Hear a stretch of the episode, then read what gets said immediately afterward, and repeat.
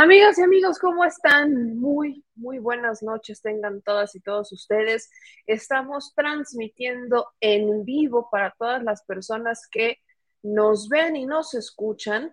Ahí está el audio perrón. Ahora sí, terminando de hacer estas pruebas de audio, ya se escucha chido, ya no son los earpods, ya es el micrófono para que usted me escuche bien, como debe de.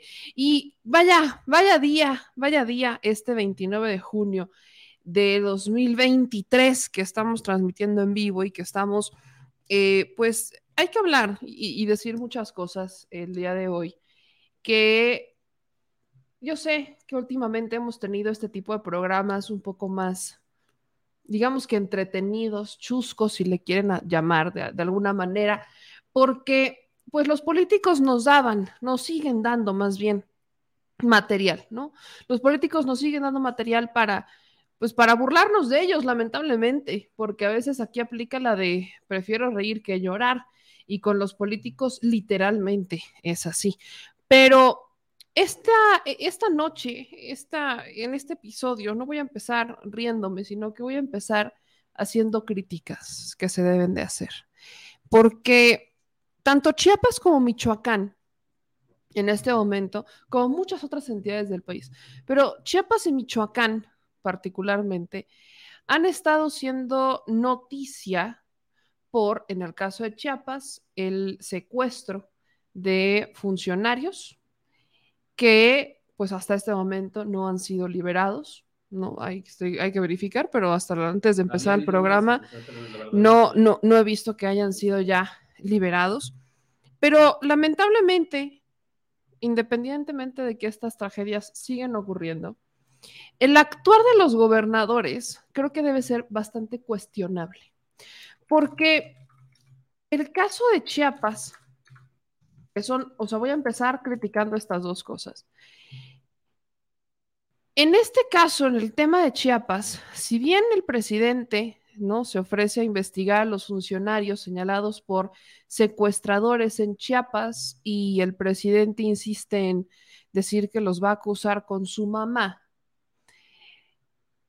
El tema es serio porque estamos hablando de un secuestro por parte de delincuentes a funcionarios policiales, que no voy a decir que sean la última maravilla, porque no tengo elementos para decir que los policías son eh, ejemplo de virtud, tampoco puedo generalizar.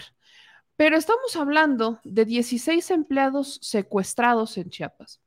E independientemente de lo que diga el presidente y lo que haga el presidente, quiero recordarles que el secuestro es un delito del fuero común. Es decir, que le corresponde al gobierno del Estado decir algo. Y en esta situación, el gobernador de Chiapas no había dicho nada hasta el día de hoy. ¿Y qué pasaron? ¿Cuatro días ya?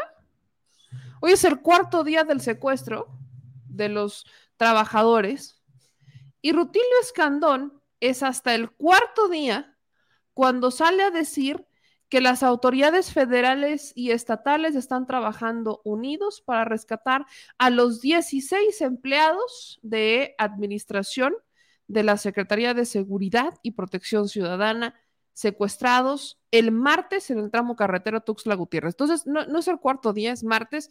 Fueron el martes, miércoles, jueves. Hoy, tercer día. Sí. Miércoles en la tarde, tercer día. Hoy es el tercer día. O sea, hoy es el tercer día. Hasta el tercer día resucitó el gobernador del estado de Chiapas, que está mucho más preocupado por cosas con tintes políticos, que el gobernador de Chiapas está más preocupado por las giras de su cuñado, que es el exsecretario de Gobernación Adán Augusto, que a veces por su estado. Y no voy a decir que todo lo que haya hecho está mal, pero el secuestro es un delito del fuero común y hasta el tercer día en la tarde supimos de Rutilio Escandón. Antes, no sabíamos qué pasaba, todo venía por información de las fuentes o las instancias oficiales o del presidente de la República, pero no del gobernador del estado, que tendría que haber sido la primera fuente confiable en hablar y pronunciarse acerca del tema. De ahí en fuera, no sabíamos. Y luego el caso de Michoacán. Lo que ocurre el día de hoy en Michoacán, y es que el gobernador de Michoacán está dando mucho que desear, mucho que desear. El, actual gobernador del estado, que llegó prometiendo investigaciones en contra de Silvano Aureoles, que llegó criticando la megadeuda que le dejó el gobernador Silvano Aureoles, que llegó cuestionando las estrategias de Silvano Aureoles, ha permitido que el propio Silvano Aureoles esté libre y sin nada, sin que se le investigue ni nada. Eh, en campaña, el actual gobernador de Michoacán se la vivió criticando y cuestionando los excesos de Silvano Aureoles. Y hoy que está en el gobierno, Silvano Aureoles está literalmente gozando de los privilegios de la libertad porque el señor está haciendo campaña para ser candidato a la presidencia de la República por el PRD. Discúlpenme, pero el gobernador de Michoacán está dando mucho que desear. Y yo sé que el señor se secó la rifla del tigre porque no iba a ser el gobernador. Bedoya no era el candidato para ser gobernador. Bedoya tuvo que entrar al quite porque el que iba a ser gobernador era Raúl Morón, al que bajaron porque no presentó informe de pre-campaña y terminó, terminaron teniendo que sustituirlo y subieron a Bedoya. Pero toda la campaña yo escuché a Bedoya criticar a Silvano Aureoles, criticar las estrategias de Silvano Aureoles, criticar la inacción de Silvano Aureoles, criticar la deuda de Silvano Aureoles, criticar la estrategia de seguridad de Silvano Aureoles, criticar el hecho de que Silvano Aureoles juraba que había logrado pacificar a Michoacán y deshacer las autodefensas cuando sabemos que eso no es cierto. Llegó criticando que Silvano Aureoles se transara la lana de los maestros. Y con tanta crítica, ¿en dónde quedaron las denuncias que se debían presentar ante las instancias correspondientes ahora que el señor es gobernador en contra de Silvano Aureoles? No las veo. Nunca las vi. Tan no las veo que ni siquiera estamos a una circunstancia como Tamaulipas, ¿eh? Porque todavía Cabeza de Vaca, que también está haciendo de campaña, Cabeza de Vaca se está yendo con más cuidado y sigue viviendo en Estados Unidos, aunque llega a tener eventos en, México, pero el señor se fugó. O sea, el señor tiene un pie del otro lado asegurando su seguridad por cualquier cosa que pudiera salir en su contra. Y ese es el caso de Tamaulipas. Estoy hablando de Michoacán, donde se supone que las estaban a luz de todos. ¿Y cuáles fueron las pruebas? Así que yo, yo, quiero empezar con eso porque no porque sean de Morena quiere decir que no tenemos que señalar lo que está pasando. Creo que tenemos una mayor responsabilidad. Si tenemos una ideología que va hacia la transformación del país, no nos podemos quedar callados y decir, ay, qué, qué bueno, ya llegó, ya conquistamos un gobierno más, adelante, vamos a sacar a la vieja política, porque están haciendo exactamente lo mismo que la vieja política estás jugando un videojuego y ya ganaste y pasas al siguiente, al siguiente nivel, y, listo. Bedoya está dando mucho, mucho que desear en su gobierno en Michoacán. Y no lo digo solo yo, me lo han dicho muchas personas, muchos michoacanos me lo han estado diciendo. Y estoy hablando en general de la situación de Michoacán, en general, ¿ok? Entrando al fondo del asunto, lo que hoy pasa en Michoacán es que asesinaron a Hipólito Mora.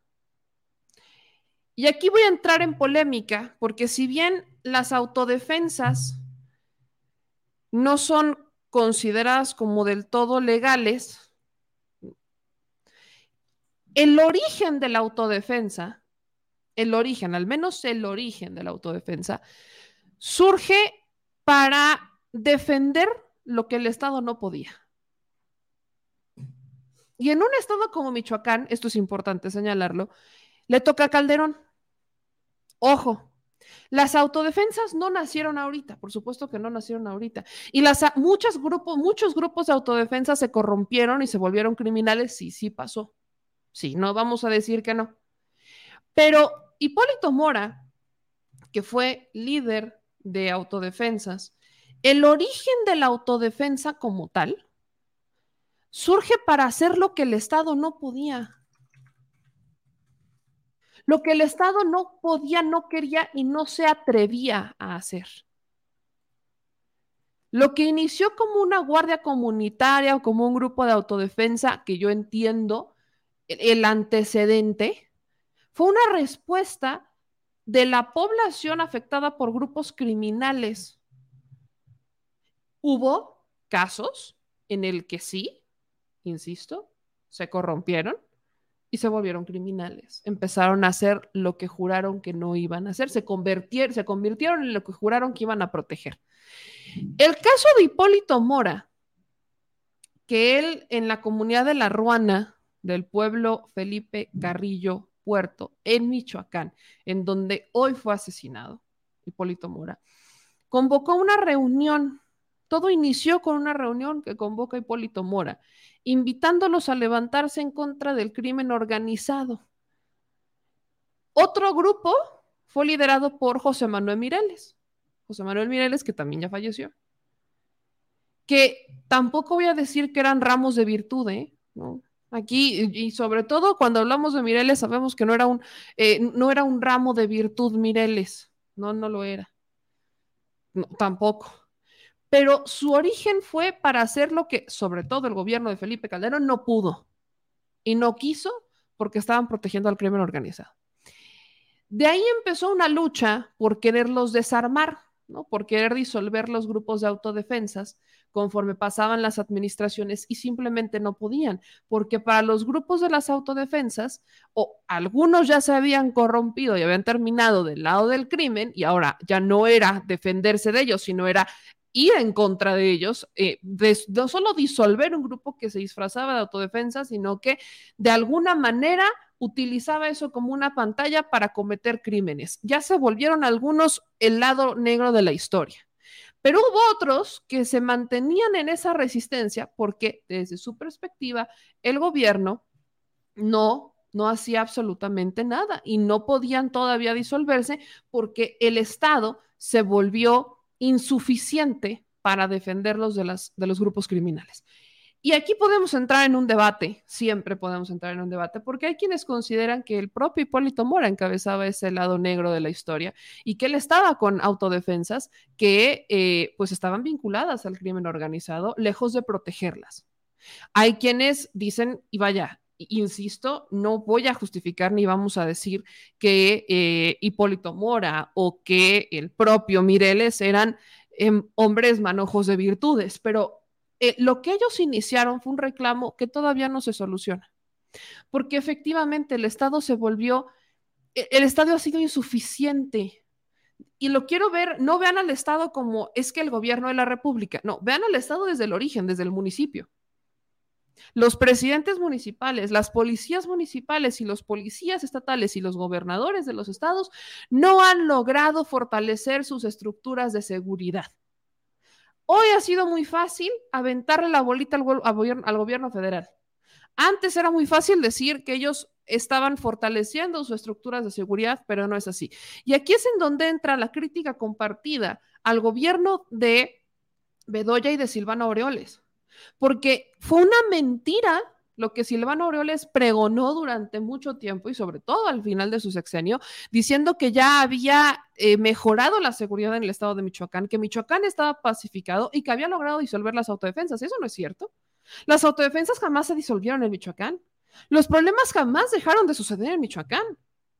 Nada más que había una muy buena lana a medios de comunicación para que no voltearan a ver lo que pasaba en Michoacán. Pero las cosas seguían pasando en Michoacán, la violencia seguía pasando en Michoacán y eso hereda Bedoya. Y ahora con Bedoya, cuando, sobre todo cuando son gobiernos de la 4T, tienen una mayor responsabilidad al demostrar que entienden que tienen que coadyuvar con el gobierno federal para resolver los problemas, sobre todo de seguridad, pero sobre todo entienden que tienen una responsabilidad mayor al no aislarse y decir que todo lo resuelve el gobierno federal, porque hay una estrategia de seguridad que se puso sobre la mesa y que es una estrategia que tiene que ser conjunta y que no va a resolver los problemas de la noche a la mañana y requiere que todos pongan de su esfuerzo, no nada más que le deleguen al de arriba. No nada más que vayan con papá y se acusen para que papá les resuelva el problema. Eso es el, ese es el asunto en el caso de, de, Michoacán. Entonces, y como pasa con muchos otros estados, pero Michoacán es un punto clave, porque ahí es en donde empezó la guerra contra el narco de Felipe Calderón, o más bien la guerra para fortalecer a un grupo del narco y debilitar al otro. Es, ahí es en donde inició en Michoacán. Por eso es un caso, por eso es histórico cuando hablamos de las autodefensas, porque en, en su origen la autodefensa surge para defenderse, para responder a un gobierno que decidió fortalecer a criminales, desatar la guerra con células por todos lados y que los abandonó y que los policías no estaban con ellos o estaban amenazados o estaban comprados o estaban corruptos, venían de origen corruptos. Eso es el caso con Hipólito Mora. Ahora, yo sé, y aquí yo sé que entramos en ese debate de es que las autodefensas ya no deberían de existir, se ponen en riesgo, etcétera. Hay de autodefensas a defensas. Hay de algunos, hay de unos a unos y de otros a otros. El caso aquí es que, ¿quiénes eran los enemigos de Hipólito Mora? Aparte de los calderonistas, que claramente eran, estaban en la lista la familia michoacana, los caballeros templarios y el cártel Jalisco Nueva Generación. Esta situación nos lleva a qué ha pasado con la familia michoacana, los caballeros templarios y el cártel Jalisco Nueva Generación. Los caballeros templarios también iniciaron como una autodefensa. No. Se vincularon.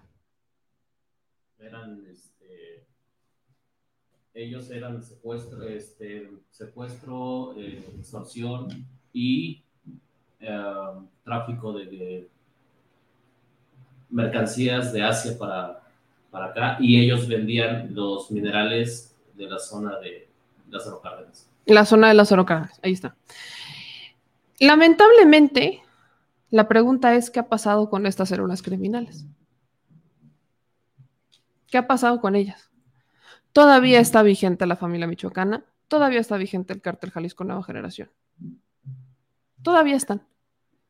Existen. Y, cuando digo lo de los caballeros, lo de los caballeros templarios es porque ellos también se dijeron la Guardia Michoacana. O sea, por eso digo, ellos se dijeron una guardia, o iban, por eso he hablado de las cosas, porque jugaban a ser guardianes de, pero eran grupos, de, eran un grupo criminal era un cártel que estaba aliado al, cártel de Sinaloa pero estaban con la bandera de nosotros somos los guardianes de Michoacán. Por eso es que ese siempre va a ser un debate cuando hablamos de autodefensas, pero quiero que ustedes se tengan muy claro el origen de y por qué es importante que no se olvide de dónde vienen y cuál es la lucha histórica de estos personajes, porque dentro de muchos debates podemos entrar dentro de, de aseveraciones que, pues que simplemente no, no entran dentro del cajón de análisis. Ahora bien, ¿qué es lo que pasa el día de hoy? Me voy a ir directo con los hechos del el asesinato de Hipólito Mora.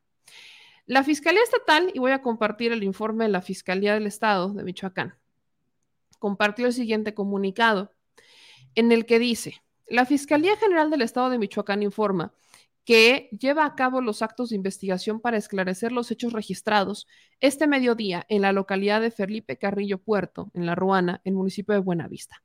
Poco antes de las 13 horas, personal de la Fiscalía con sede en Apatzingán recibió el reporte de una agresión perpetrada contra Hipólito M. y sus escoltas, por lo que de inmediato personal de la institución se trasladó a la calle Iquingari, esquina con Fray Diego, para llevar a cabo las diligencias respectivas.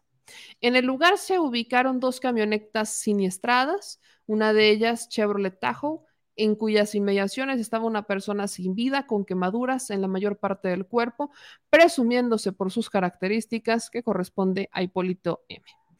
En la segunda unidad tipo pick-up estaban los cuerpos de dos personas que portaban uniformes de guardia civil del Estado, mientras que sobre la calle Iquingare se ubicó una tercera persona uniformada. Los tres presentaban heridas por disparo de arma de fuego. De acuerdo con la información recabada del lugar, alrededor de las 12 horas, Hipólito M regresaba de su parcela y se dirigía a su casa a bordo de la camioneta Tajo, en la que era acompañado por una escolta. Atrás del mismo circulaba una camioneta pick-up en la que viajaban otros dos elementos de seguridad cuando fueron agredidos por un grupo de personas tras cerrarles el paso con dos camionetas, accionaron armas, armas de fuego en su contra e incendiaron una de las unidades. Tras el ataque, los responsables se dieron a la fuga. Una vez que se realizaron las actuaciones respectivas con el apoyo de especialistas de las diversas disciplinas en materia pericial, los cuerpos fueron trasladados al servicio médico forense de la institución para continuar con las diligencias respectivas y realizar los protocolos de identificación de las víctimas. De igual forma, con el apoyo de la Defensa Nacional, Guardia Nacional y Guardia Civil, la Fiscalía mantiene presencia en la zona, además de intensificar acciones para el esclarecimiento de los hechos.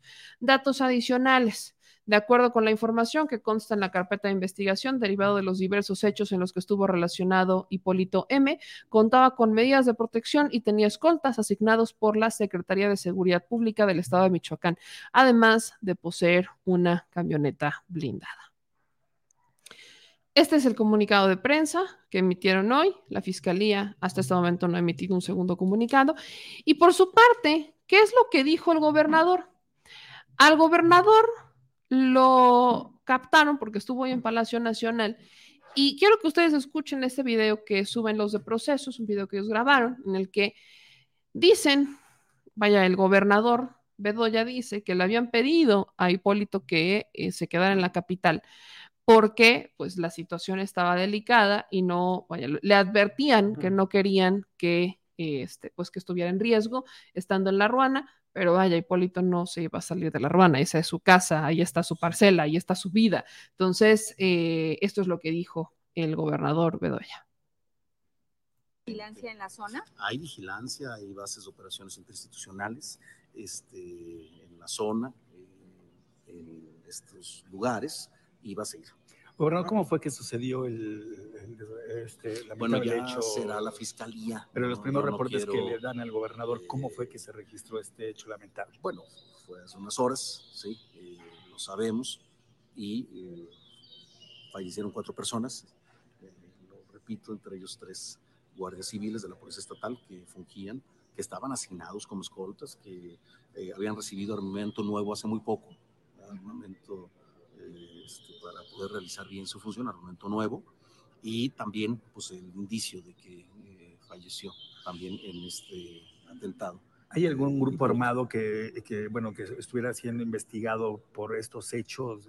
Porque obviamente, pues, Relacionado al tema. Bueno, ya eso ya es una cuestión de la Fiscalía del Estado, para ya no eh, abundar yo en cosas que puedan este, entorpecer o puedan dar otra este, información distinta. Eso ya la Fiscalía del Estado. ¿Tenía algún reporte de amenaza, Hipólito, que ya lo hayan hecho este, notar Bueno, nosotros eh, le habíamos pedido a Hipólito que por eh, estos temas se mantuviera en la capital, en Morelia, para que no corriera riesgo su vida. Él desafortunadamente no, no aceptó, quiso ir eh, precisamente pues a, a, su lugar de origen y desafortunadamente ocurrió el día de hoy este tema pero vamos a investigar. La fiscalía, ya yo estoy en contacto con el fiscal para que no quede impune, porque eh, hay líneas de investigación y las vamos a seguir, eso me informa el fiscal y seguramente el fiscal en las próximas horas dará más, más información, más amplia. ¿Qué líneas de investigación son las que se están investigando? Gracias, el fiscal. Gracias. y, por qué le habían dicho a Hipólito que, no se moviera de la capital y había tenido algún Por lo mismo que te comento, la pregunta que hiciste, que que ver precisamente con había recibido amenazas. Por eso tenía escoltas, por eso tenía seguridad del Estado y también por parte de la Federación. Gracias, muy amables. Gracias. Más de 10 años, más de 10 años con escoltas estuvo Hipólito Mora, no era nada más de ahorita. Y aquí es en donde entra algo importante. Las escoltas estaban asignadas por parte del gobierno del Estado. Y, yo sé que aquí entramos en otro debate, sobre todo con el que simplemente no comparto con el mecanismo de protección de personas, porque el mecanismo para que no absorba todos los gastos tomó la decisión que fueran los estados quienes hicieran responsables de la protección de aquellas personas, periodistas o defensores que eh, pudieran estar en riesgo, que su vida está amenazada. Y ese es un asunto delicado porque las policías estatales o municipales son las que tienen un mayor riesgo o mayor, vaya, están en mayor eh, están más expuestas a estar compradas, a ser corruptos o a estar vinculados con algún grupo criminal. Entonces, cuando, y, se entiende por qué es una perspectiva de austeridad, pero ¿de qué manera van a asegurar que el Estado realmente cumpla con esa, eh, no sé, con esa seguridad? Yo, vaya, si lo quieren ver por cuestiones de, seguridad, que el gobierno del Estado destine un recurso al respecto, pero que monten que, las autoridades sean nacionales, que sean de la Guardia Nacional, no sé, que no tengan ligas, que no tengan estos nexos con el Estado, porque pueden estar propensas a vincularse con el narcotráfico. Y aquí viene también una cosa interesante, porque quien no tenía que hablar, habló. Quien no tenía que decir nada, lo dijo. Quien hoy tenía que quedarse callado y que se le fuera el Internet, no lo hizo. Y fue Felipe Calderón. Y yo pregunto, ¿de dónde sacó Felipe Calderón este video? Pero dice Felipe Calderón, último mensaje de Hipólito Mora. Reclama el abandono de las autoridades que han dejado a la población en manos de criminales. Hoy lo asesinaron, cobardes. ¿Qué madres? Tantita madre, Calderón. Tantita madre. ¿De dónde saca el video para empezar? Felipe Calderón. ¿Y por qué Felipe Calderón tiene el último mensaje de Hipólito Mora? Por eso empecé hablando sobre la historia de las autodefensas, porque está extremadamente ligada a la estrategia de seguridad de Calderón.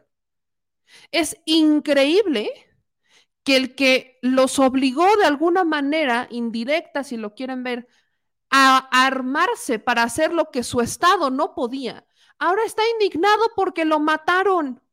Si cuando este señor era presidente, este hombre Hipólito Mora corría riesgo día y noche por el gobierno de Calderón, igual Mireles. Todos los que eran de grupos de autodefensas corrían riesgos estando Calderón de presidente, eran los enemigos número uno. Que no se les olvide que la tuta señaló a la hermanita de Calderón como parte de un grupo criminal.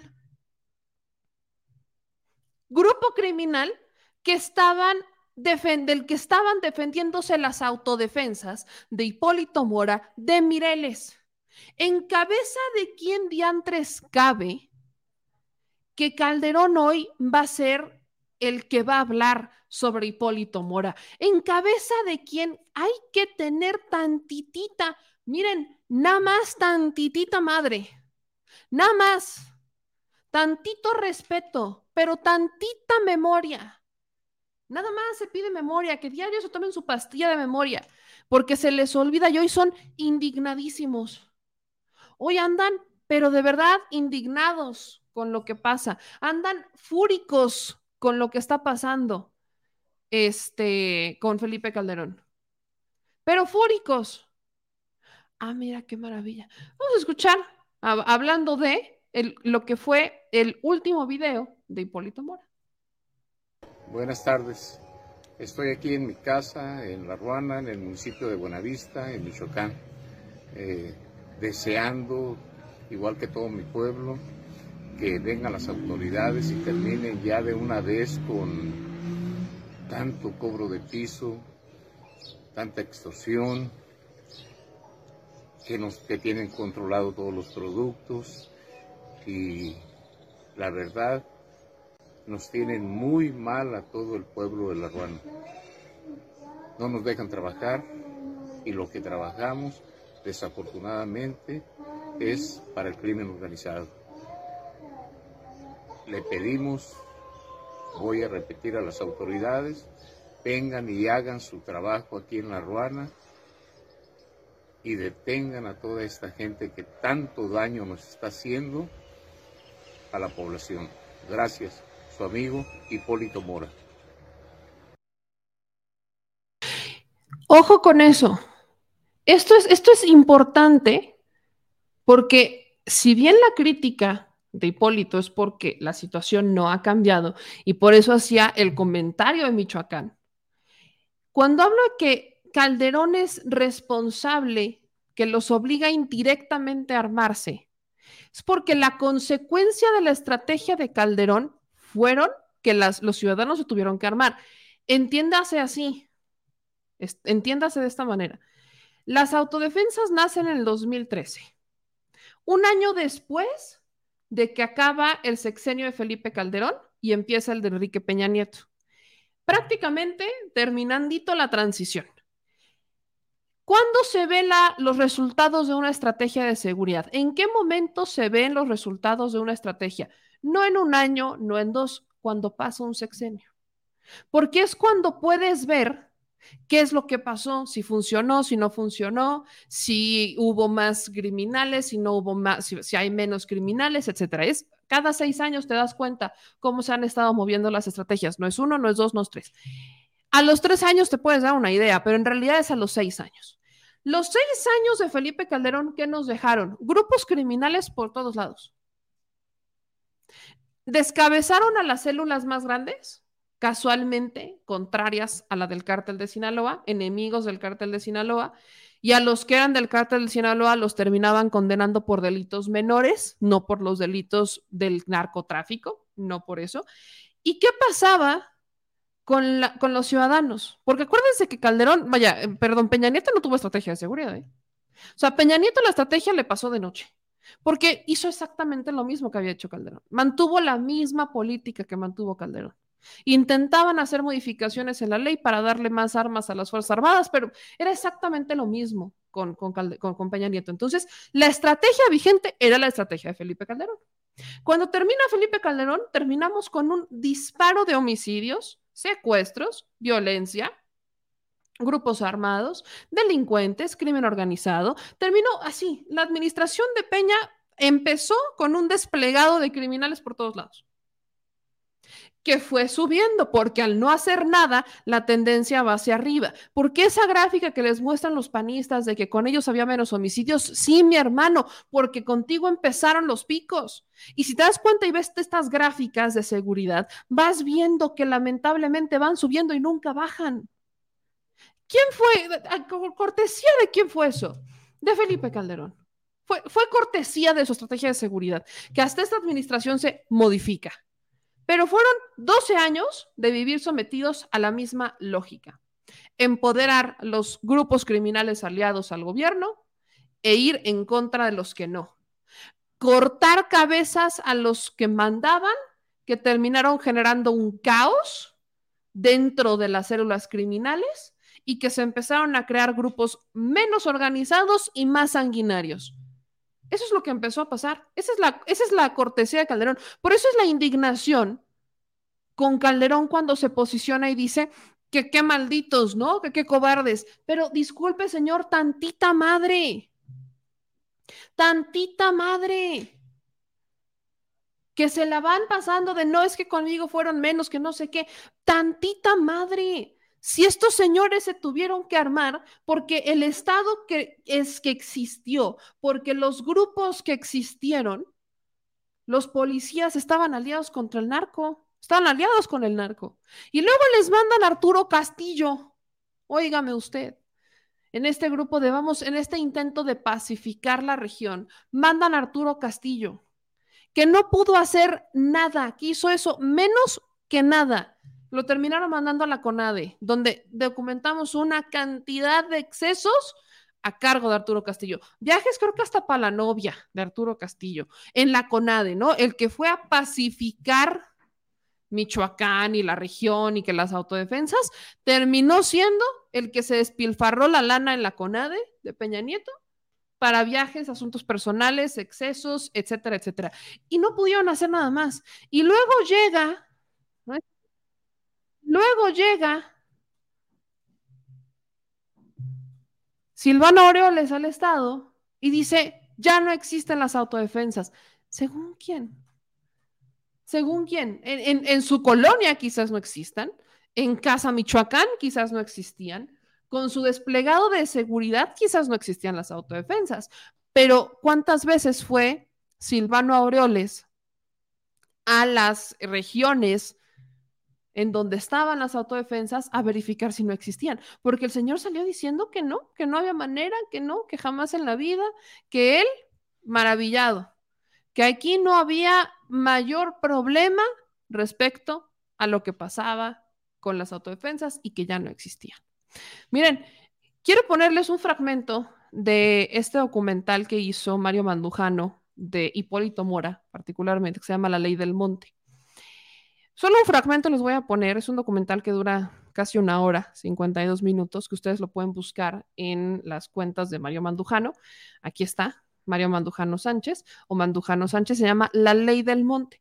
Quiero que escuchen un fragmentito de Hipólito Mora. Este documental lo sube aquí Mario Mandujano el 31 de agosto del 2022. Quiero que lo vean, así, breve son. Yo puse un carrito a poner anuncios convocando al pueblo a una reunión.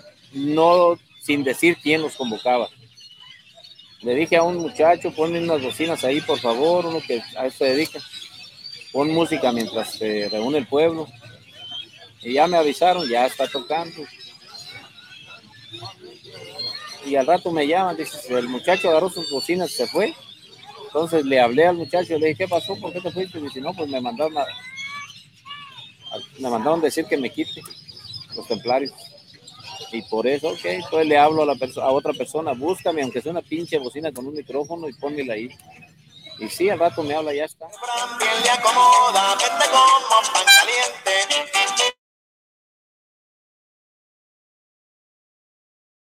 Por ejemplo, ¿cómo hemos cambiado esta ciudad? Con gente concreta que tiene, que tiene certeza, dice, a tales horas. No se va a cambiar que fue esos días no se va a cambiar, por nada del mundo se, va a cambiar. No se va a cambiar, padre. Si el mismo gobernador les presta el, el salón de pasto, ¿usted cree que se va a cambiar? Yo, sé que el gobernador es de templario, pero ¿qué vamos a hacer y, luego, entonces, padre, pues si ustedes aquí, en necesidad tenemos que limpiar. Aquí yo estoy no, en la capacidad. Y yo, Esto yo... va a seguir así. No. Y primero nos tenemos que cuidar de ellos. ¿Sabe? Y ahora se tiene uno que cuidar de los buenos, como dice mi hijo, ahora hasta de los buenos nos tenemos que mañana, cuidar. Mañana, mañana, en, traigo cuatro mil comunitarios a la limpieza ciudad y para quitarle trabajo. Todos sabemos, padre, todos sabemos quién es, todos tenemos, todos tenemos relación con ellos, hasta usted, quién? padre, con los templarios, no, madre, y con todas no. padre, madre, claro que no, sí. todos teníamos relación, porque aquí vivían y somos una sociedad. Yo tengo... Todos sus hijos están en el colegio, todos son amigos de todos,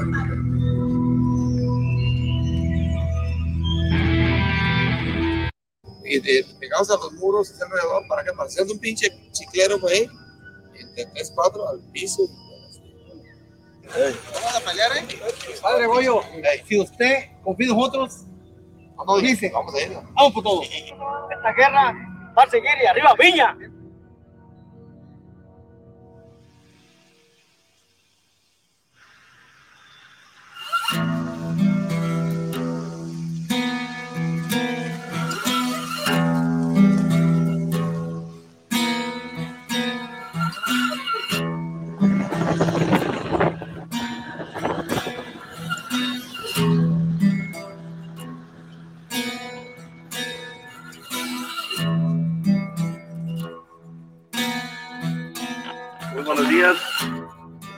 Eh, nuevamente al aire gracias a servicio social de la red la ranchera para comunicar con toda la ciudadanía de Patricia el padre Gregorio López, invitando a tener calma, a que reine el orden, la cordura.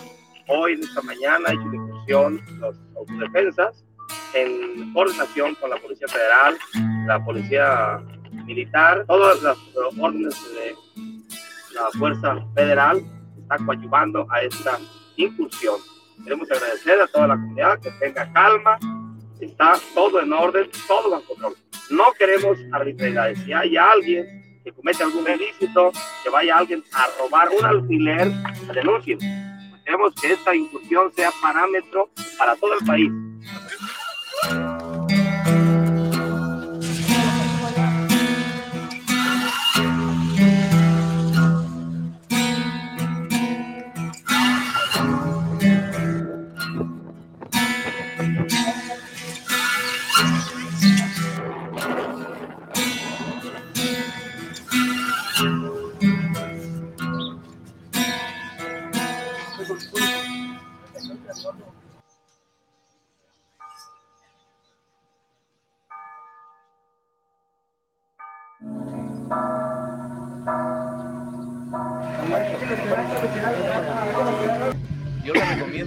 Se vayan, que no haya disparos, que no haya violencia, que ya recojan sus chivas y se vayan y, ya nos dejen vivir en paz. Que reconozcan que la regaron al meterse con los civiles y, que se vayan. Nosotros de aquí no nos vamos, aquí nos quedamos.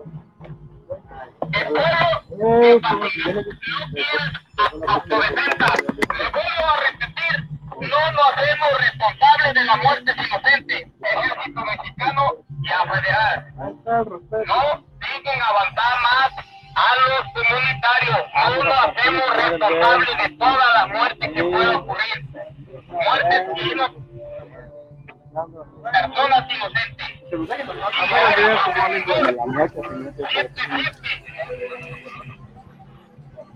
No fuimos allá a la plaza. la gente para No le hace mejor que se vaya, no que se quede. Es mejor que se vaya para no poder riesgos. Me estaba hablando que el Pantera está en el edificio aquí metido, esperando que salga la gente. Dice, es mejor que no, que no, que no, este, pero se viene que se vengan acá y aquí solo que vayan por aire. Estamos esperando allá, más que Pero aquí les voy a hablar, no hay micrófono ni nada ahí. Con la voz escuchamos para que ocupamos más.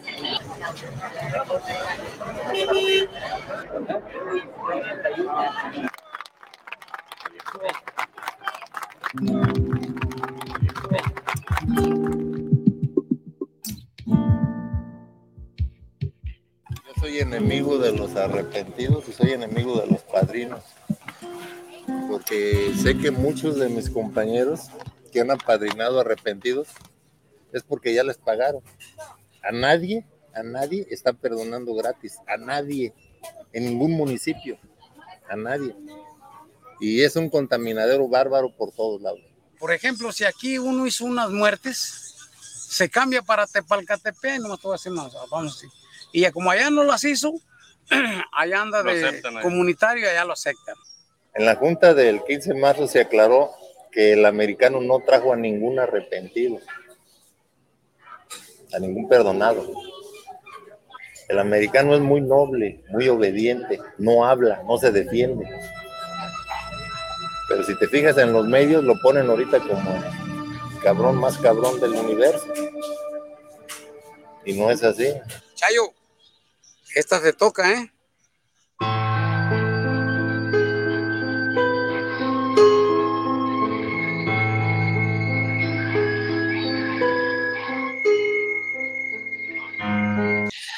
Ahí está un poquito, y solo les pongo un poquito para que ustedes lo vayan a ver, porque estos videos existen. Este es un, este es un documental completo sobre el día a día de Hipólito Mora, de cómo se vivía y cómo la gente.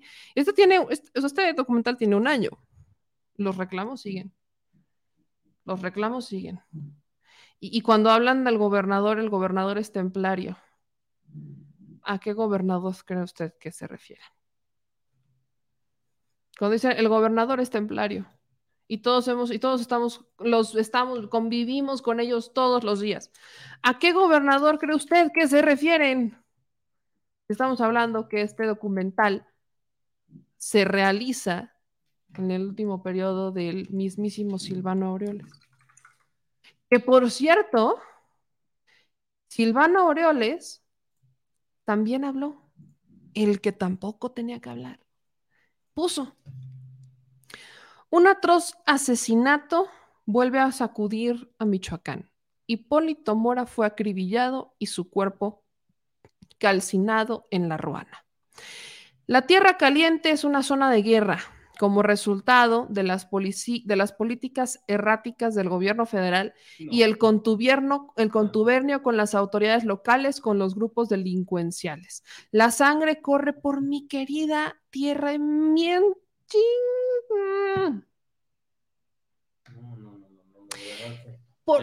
pero, pero te quiero leer esto. Como resultado de las políticas, o sea, me estás diciendo, Silvana Aureoles, tú qué dijiste, que ya habías erradicado las autodefensas y que tu gobierno fue la octava maravilla del estado de Michoacán, que entonces volvieron a surgir después de que te fuiste como resultado de las políticas erráticas.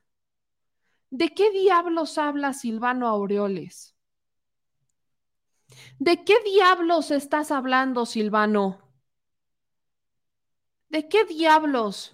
El que se fue a parar a Aguililla y que empujó a un maestro que estaba manifestándose y que tuvo que llegar en helicóptero y con militares resguardándolo porque no puede entrar a un municipio del estado que le duele tanto.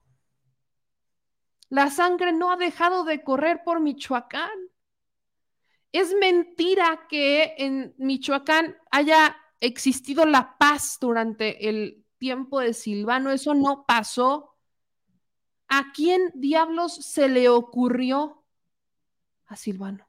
Vean ustedes, qué maravilla. Silvanito Aureoles hablando. Tantita madre, de verdad, tantita madre y una pastillita de memoria para Silvano Aureoles, el gobernador de los templarios. Tantita madre, Silvano, nada más tantita. ¿Verdad que, o sea, es que es muy triste cómo terminan siendo lo mismo y lo mismo y lo mismo y lo mismo? Un verdadero cínico, verdadero cínico, Silvano Aureoles.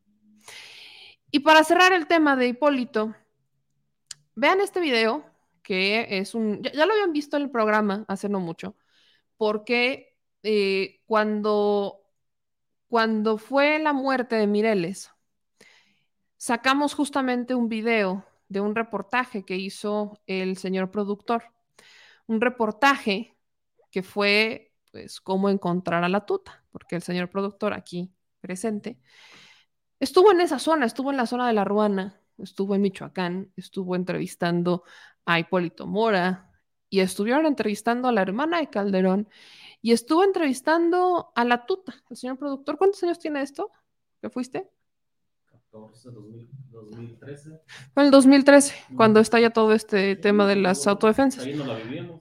Pues ahí va este video de este reportaje que hizo el señor productor para Mundo Fox en aquellos ayeres, para que ustedes recuerden cómo estaba Michoacán, cómo estuvo el tema de las autodefensas, cómo nacieron, cómo era la situación, qué tan caliente estaba y por qué nunca dejó de estar caliente, aunque así lo aseguró Silvano Aureoles. Inició la formación original de los grupos de autodefensa en la Ruana, Michoacán. Pero antes de presentarle la respuesta del fundador de los autodefensas a la tuta, quiero hacer un poco de historia.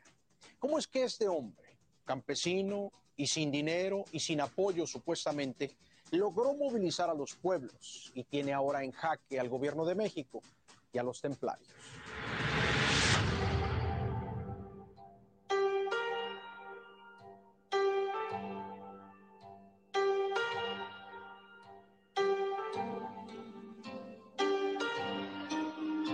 desde que estaba en la familia michoacana ya había problemas aquí. Yo duré tres años o cuatro queriendo organizar esto, pero nadie quería acompañarme. Nadie, todos decían lo mismo. Ni me vuelvas a mencionar eso porque si se dan cuenta nos van a matar. Y iba tocando puertas a ver quién se ponía al frente conmigo del pueblo en la reunión, en la primera reunión. Pero nadie quería, duré tres o cuatro años hasta que me encontré a unos cuatro o cinco amigos, todos sin dinero, yo sin dinero, sin el apoyo de ningún cártel, sin el apoyo de ningún narcotraficante. Convocamos al pueblo a una reunión sin decirles quién estaba convocando. Afortunadamente se juntó el pueblo, nos pusimos al frente del pueblo el 24 de febrero del año pasado. Esta reunión ha sido convocada por nosotros. El que quiera defender sus derechos, a sus familias y sacar a los templarios de aquí, pásese de este lado con nosotros. Eh, pasó muchísima gente. Todos estábamos con la misma necesidad. Desgraciadamente nadie nos animábamos. Pero ese día fue cuando nació todo.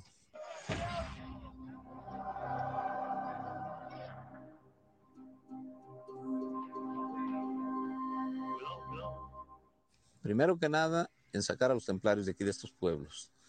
Ahora la función que tenemos, que nos invitan a los pueblos, llegamos con las armas, se salen los templarios, se hace la reunión ahí en el pueblo al que vamos, los, los ayudamos a organizarse y nos quedamos unos días con ellos.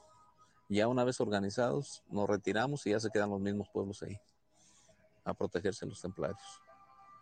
Ponen sus trincheras y todo y ya se ponen ellos a cuidar las entradas.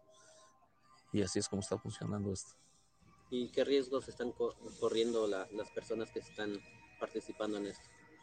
Ataques de los caballeros templarios. Y, y algunas veces que llega el gobierno los detiene y vámonos con las armas. Esos son los riesgos que tenemos todos. Aquí nació todo, pero se formaron muchos más pueblos, se levantaron en armas. Y no soy yo el que estoy coordinándolos ya, aunque aquí nació todo. Ya hay muchos líderes, entre ellos el doctor Mireles. Este consejo está integrado por gente de trabajo que busca la paz para nuestras comunidades. Que a él sí es el que le gusta andar al frente allá. Deseamos un diálogo, diálogo serio y formal con las fuerzas federales. Organizando y está bien, ha crecido todo y ha salido bien todo. Y a veces yo he ido a Tepalcatepec, que es donde vive él, pero él está más al frente que yo. Él anda siempre metiéndose a los pueblos con los muchachos, organizando todo, las armas, organizando cómo van a entrar. Yo poco salgo aquí de, de la Ruana. Desde mi punto de vista, no tendría por qué molestarse. Al contrario, debería estar agradecido que estamos haciendo mejor el trabajo que ellos no hicieron aquí en Michoacán. Y lo estamos haciendo obligados, obligados por las circunstancias. No lo estamos haciendo voluntariamente, obligados porque no nos queda otro camino que defendernos, que defender nuestras familias. A veces siento que es un esfuerzo el que estoy haciendo, pero todavía no pierdo la fe en el gobierno. Nosotros no tenemos ningún contacto con alguien que se dedique a la, a la venta de armas, con nadie, aunque crean y digan lo que digan, pero no, no lo tenemos. Ha sido siempre con ciudadanos que vienen a ofrecernos aquí sus armitas y que las venden porque necesitan dinero. Pues ahí está, ahí está un poco de, este, de esta nota. En esta misma nota de Mundo Fox es en donde está eh, la hermana de Felipe Calderón. Aquí adelantito está. Justo aquí empieza, cuando confrontan a Cocoa Calderón por los dichos de la tuta. Lo ponemos, ¿no? Lo ponemos, pues ya lo, ya lo teníamos, ya estaba en el canal, pero lo ponemos de nuevo para que vean cómo los... Ahora, si Calderón no puede acordarse, si Calderón tiene faltas de memoria y hoy está tan indignado por lo que pasa en México, un poquito, una pastillita de memoria para Felipe Calderón nunca es mala. Se entrevista y aquí está lo que le responde a la tuta. Durante esta entrevista de la que habló sobre diversos temas, justo es esta declaración, que usted tenía eh, vínculos con ellos y que usted le debía favores. Eso dijo en el video. ¿Sí? ¿Quiere verlo?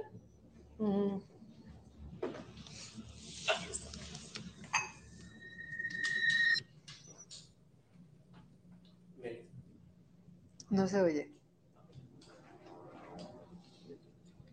¿Y esas armas, chicos?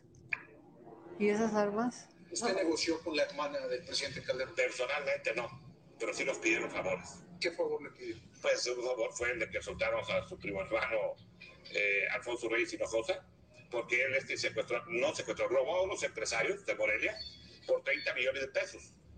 Entonces, como él ya, su primo hermano Calderón iba a ser, era el electo, dijo que no pagaba, nos pidieron ayuda y ahora dicen que somos secuestradores. No, hicimos un favor que nos pidieron retener a Alfonso Reyes Hinojosa para que pagaran dinero.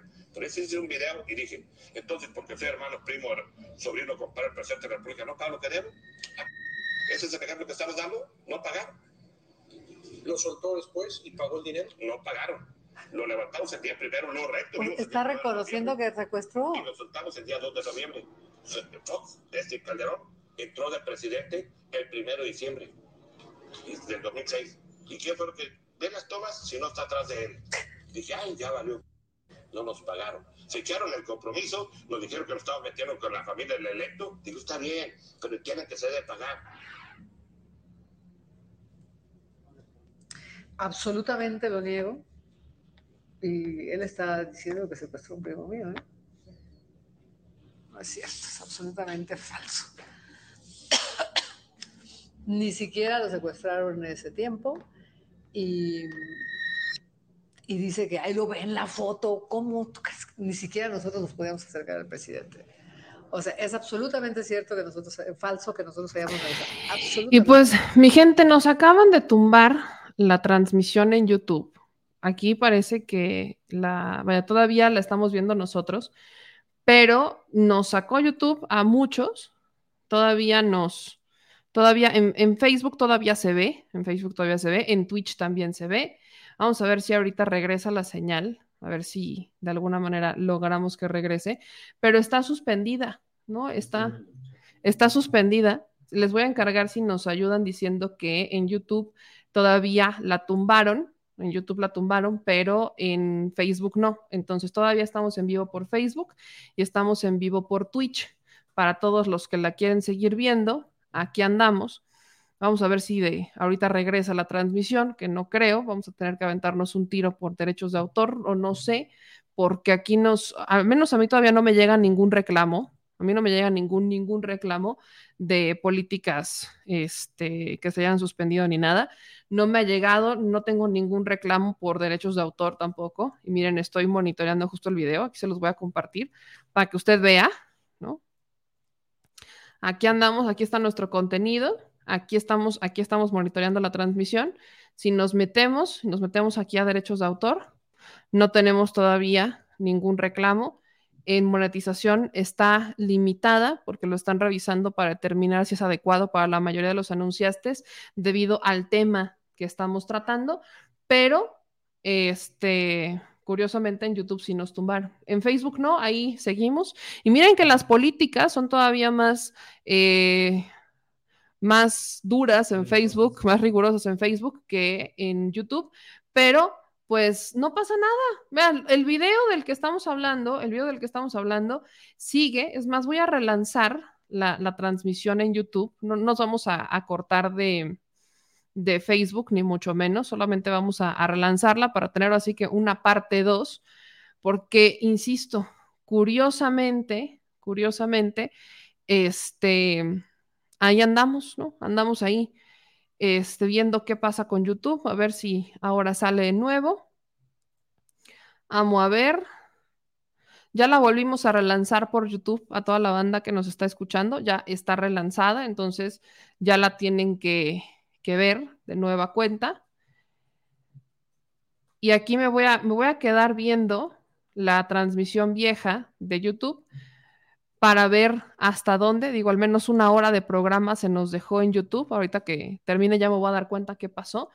Pero si usted quiere, ya estamos de nueva cuenta en nuestro YouTube. Ahorita les voy a pasar la liga para que se conecten y puedan seguir viendo la transmisión en directo. ¿Qué, cosa, eh? Ahorita, ahorita, vamos a, ahorita vamos a resolver qué pasó con la transmisión en directo de este programa. Ahorita vamos a ver qué pasó. Acá les dejo Ahí está la liga de YouTube, que ya se las regresé. Aquí ya está la nueva liga de YouTube para que usted la pueda ver. Porque sí, se nos fue en YouTube, tuvimos que cortar la transmisión. Entonces, lo que ustedes van a ver en YouTube es el video o es la transmisión de una hora. Vean, aquí está. Cuando hablamos del caso de Hipólito Mora, ahí usted lo va a ver. Aquí está. Lo que usted va a ver en YouTube ahorita, que ya se restableció, es este video que es el de, a ver aquí, es este, que justamente se suspendió después de que usáramos el primer fragmento de Mundo Fox. despuesito de la primera intervención de Hipólito Mora, una vez que termina, ahí nos suspenden, ahí nos suspenden la transmisión. Entonces, aquí ya, ahí muere, pues, y digamos que ahí se acaba el tema, porque ahí nos suspendieron la transmisión. Ya no se puede ver más. Y aquí es, a partir de ahí, es cuando nosotros le cortamos, que bueno, le voy a terminar cambiando el, el título de ese video para que usted no se me confunda. Y ya nos encontramos en una nueva, en una nueva transmisión que ustedes ya la pueden encontrar, ya se las compartimos aquí. Ahí está la liga para que nos ayuden a compartirla. Ahí está la liga de la nueva transmisión de YouTube. Los de Facebook y los de Twitch nunca dejaron de ver esto, de forma ininterrumpida lo siguieron viendo, pero vaya. Los que acaban de llegar, a mi gente chula, a todos los que acaban de llegar, déjenme, les aviso que nos tumbaron una transmisión en donde estábamos hablando de Hipólito Mora y del caso justo cuando íbamos a empezar, justo cuando usted iba a empezar a escuchar a la hermana de Felipe Calderón, es justamente cuando nos tumbaron la transmisión. Pero ¿qué cree? Tengo un plan B. Porque yo no los voy a dejar sin ver lo que e, el tema de la hermana de Calderón. Si ese, vamos a hacer una prueba, ¿no? Si ese era el video que nos habían querido bajar o no sé lo que usted quiera, Aquí tengo una parte 2 que ya lo habíamos subido y es un programa en nuestro canal, entonces yo, yo no, no, creo que vaya a haber problemas. Aquí está, se los voy a poner porque si nos tumbaron por asuntos relacionados con intereses, empezó justo antes de que pusiéramos el video de la hermana de Calderón. Así que usted ayúdame a compartir esto, porque no habíamos tenido problema con los derechos, no habíamos tenido problema con los videos que estábamos poniendo hasta que dije, vamos a recordar a la hermana de Felipe Calderón. Es más, voy a regresar y voy a decir exactamente lo mismo que dije y corregido y aumentado. Corregido y aumentado, les voy a decir esto. Super ultra corregido y ultra recata aumentado.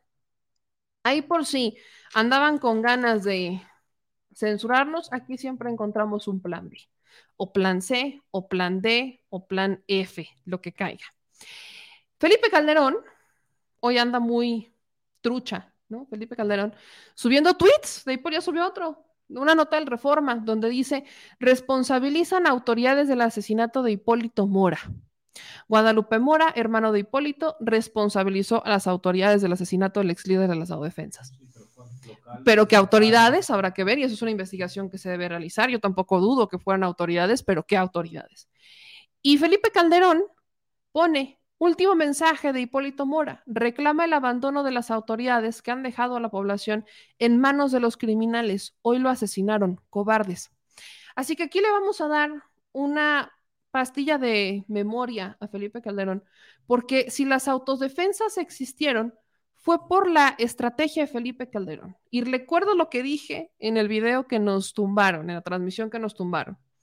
Si bien las autodefensas nacen en el 2013,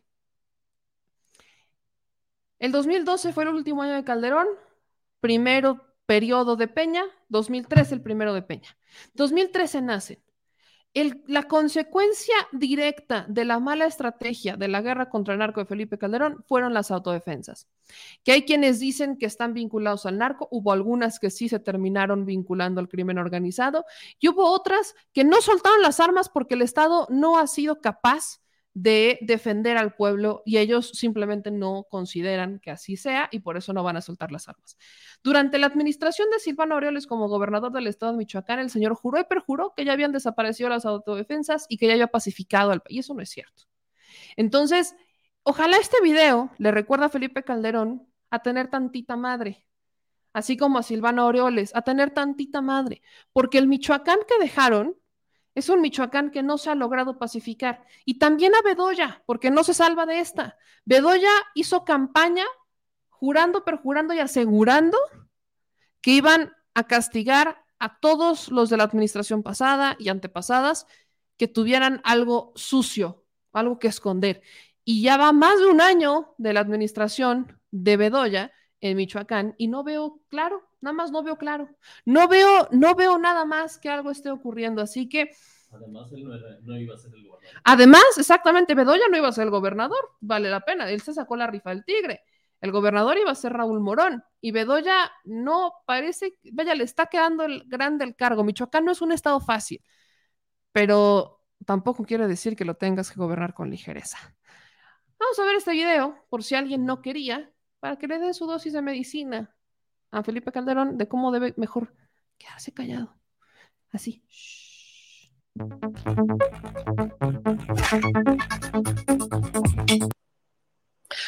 Ah, qué cosas, ¿eh? Ah, qué cosas. Mientras estábamos en plena transmisión, en pleno arranque de lo que decía la tuta, que es que... Espérenme, qué bueno que me acordé. Justamente nos pasó lo mismo hace dos años, tres años, hace tres años nos pasó lo mismo. Esta transmisión la estoy rescatando de hace tres años. Hace tres años utilizamos este video que es de Mundo Fox para hablar sobre el caso de Mireles en ese momento. Ahora, cuando lo usamos para hablar de Hipólito Mora, nos pasa exactamente lo mismo. Pero, ¿por qué no? Ándele, ahí le va, porque si hace tres años fuimos perseverantes, tres años después lo seguiremos siendo. Lo seguiremos siendo. Pero ya que está en el poder se les olvida porque... Por, ¿O con algún presidente de la República? No, no, no, no, no, no, no. Lo acabamos de decir en el video que hicimos, que yo como les dije, aquí están las pruebas. Es su responsabilidad del gobierno investigarlas. Yo les presenté algo de pruebas. Nosotros no hemos negociado con nadie. Hemos sido respetuosos. Lo que sí te digo una cosa, ¿eh? Vienen muchas personas del PAN, del PRI, del PRD a pedir favores.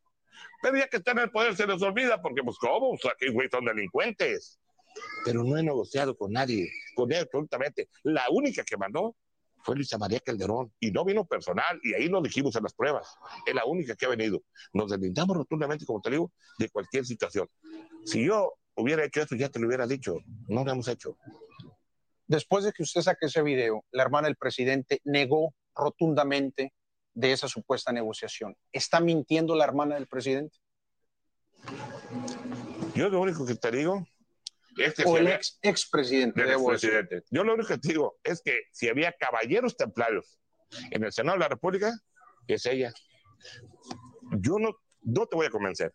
Ve la grabación, ve la persona que era candidata a diputado y lo que está diciendo. Ella dijo así.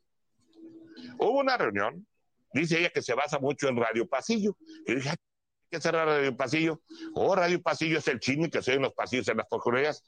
Que ha venido un señor Pasalagua, un señor Mamo Valencia de Tepeque, que no tengo gusto de conocerlos, y que ha venido Chucho Reina, tampoco. Bueno, lo he visto en la televisión, el señor, pero personalmente conmigo nunca ha convivido.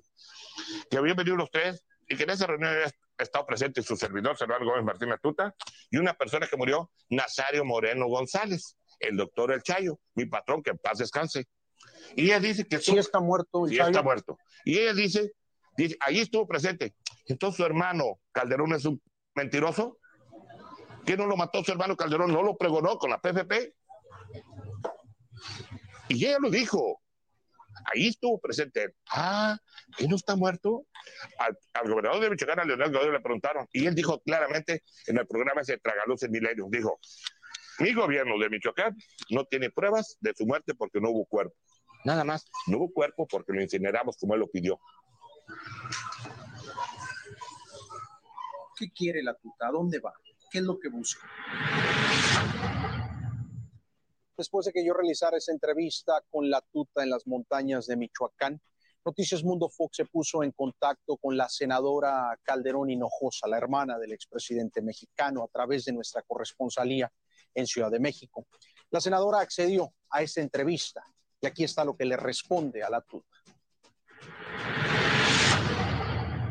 Durante esta entrevista de la que habló sobre diversos temas, justo hice esta declaración, que usted tenía eh, vínculos con ellos y que usted le debía favor. Eso dijo en el video. ¿Sí? ¿Quiere verlo? Ujú.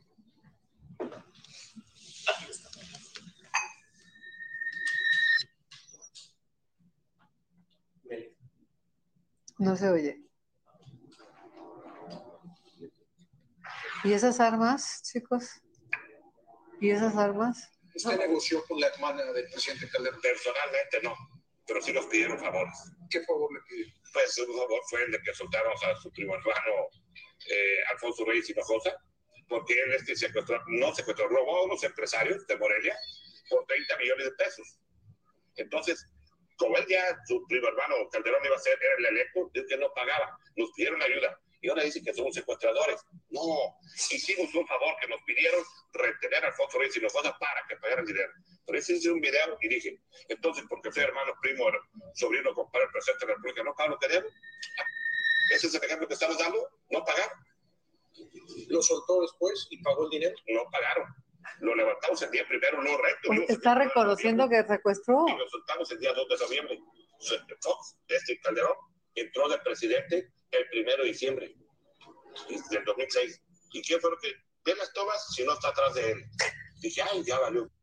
No nos pagaron. Se echaron el compromiso, nos dijeron que nos estaban metiendo con la familia del electo. Digo, está bien, pero tienen que se debe pagar. Absolutamente lo niego. Y él está diciendo que secuestró un primo mío, ¿eh? No es cierto, es absolutamente falso. Ni siquiera lo secuestraron en ese tiempo. Y, y dice que ahí lo ve en la foto. ¿Cómo? Ni siquiera nosotros nos podíamos acercar al presidente. O sea, es absolutamente cierto que nosotros, falso que nosotros hayamos negociado. Absolutamente nada con eso. Él está tratando de protegerse porque yo estoy hablando. Tú venías a, sacar esa información y no lo dejó ¿verdad?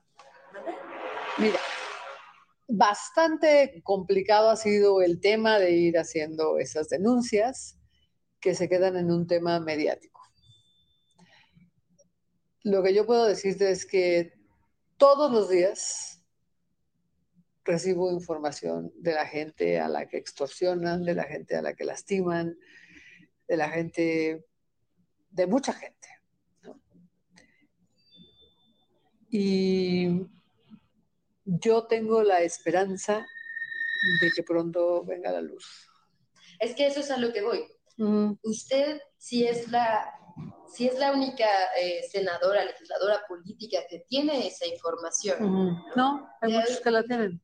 Eso es lo que yo quiero que usted me diga. ¿Usted sospecha que los ataques de este grupo de la delincuencia organizada son porque usted lo está denunciando? A ver, ¿por qué no ves en el tiempo las cosas como pasaron y tú sacas tus propias conclusiones? ¿no? ¿Pero usted cree que es así? Mira, cuando pasaron las elecciones, 2011, noviembre 13, yo dije, los números no me favorecen. Pero no es el tema de números, el tema es de cómo llegaron o cómo no llegaron. Y yo le pido al gobernador que no se arrodille frente a la delincuencia. Desde 2011 yo lo dije. ¿Por qué reaccionan ahora? Estamos en 2013, noviembre no han reaccionado. Porque... No, bueno, la reacción es que el tipo diga es que es ella la que negoció con nosotros. ¿no? Y lo dice en un video donde se contrató, dice absolutamente.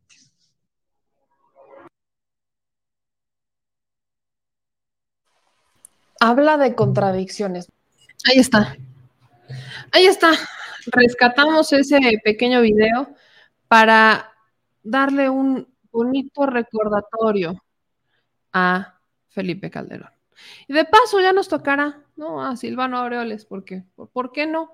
Se, se, cuelgan, se cuelgan muchas cosas y luego, ¿en dónde están los buenos resultados que tanto presumieron estos eh, gobernantes? Yo, yo nada más no los veo. Pero bueno, vamos a cambiar, vamos a cambiar de tema y vamos a, a irnos a temas políticos más cómicos o nos seguimos por la línea trágica. Pues, pues vámonos, vámonos con temas más, vamos, vamos a relajar un poco las tensiones que pudieran existir en el aire, como de que no, claro que sí. Acuérdense que estamos en vivo para los que nos están viendo en YouTube. Esta es la segunda parte del en vivo, porque lamentablemente la, nuestra primera transmisión nos la tumbaron, entonces no pasa nada, aquí seguimos porque somos bien riquete perseverantes. Así que hablemos de la oposición. Eh, la oposición de manera trágico-cómica o cómica trágica. Esa no nos la tumban, qué maravilla. De manera cómico, trámico, cómico, trágica. Excuse me. Es que eso va a pasar. Pero bueno, trágico, cómica. El día de hoy, la oposición, o sea, el PAPRI PRD. Fíjese que alguien me reclamó porque les dije PRIAN RD. o sea, ya saben que en, Facebook te pueden poner esas recomendaciones, ¿no? Y esta persona me dijo que no me recomendaba porque yo me iba con la narrativa del presidente y a los partidos de oposición les decía PRIAN RD. Yo decía, pues, ¿qué son? O sea, tengo que decir PAN, PRI, PRD todo el tiempo. Ya por eso mejor puse el título PAN, PRI, PRD, porque si no, aquí uno nunca tiene contento a nadie. PRIAN RD. Pues es que son las siglas PRI, AN. Pero bueno, PRI, PAN, PRD. Hoy, fíjense que hubo caras largas en esta reunión, pero dieron una rueda de prensa en la que avisaron cómo va a estar integrado su mini INE su nuevo minine. Y están tan desinflados los de la oposición, de verdad que me compadezco a veces de ellos, porque mientras, mientras van inflando a Xochitl Galvez, se van, se van desinflando ellos. Han de cuenta que aquí está pasando un fenómeno de no podemos tener dos globos inflados. Tenemos que desinflar uno para inflar otro. Entonces, mientras están inflando a Xochitl Galvez, ellos están desinflando por todos lados. Y quiero que ustedes vean las caras largas.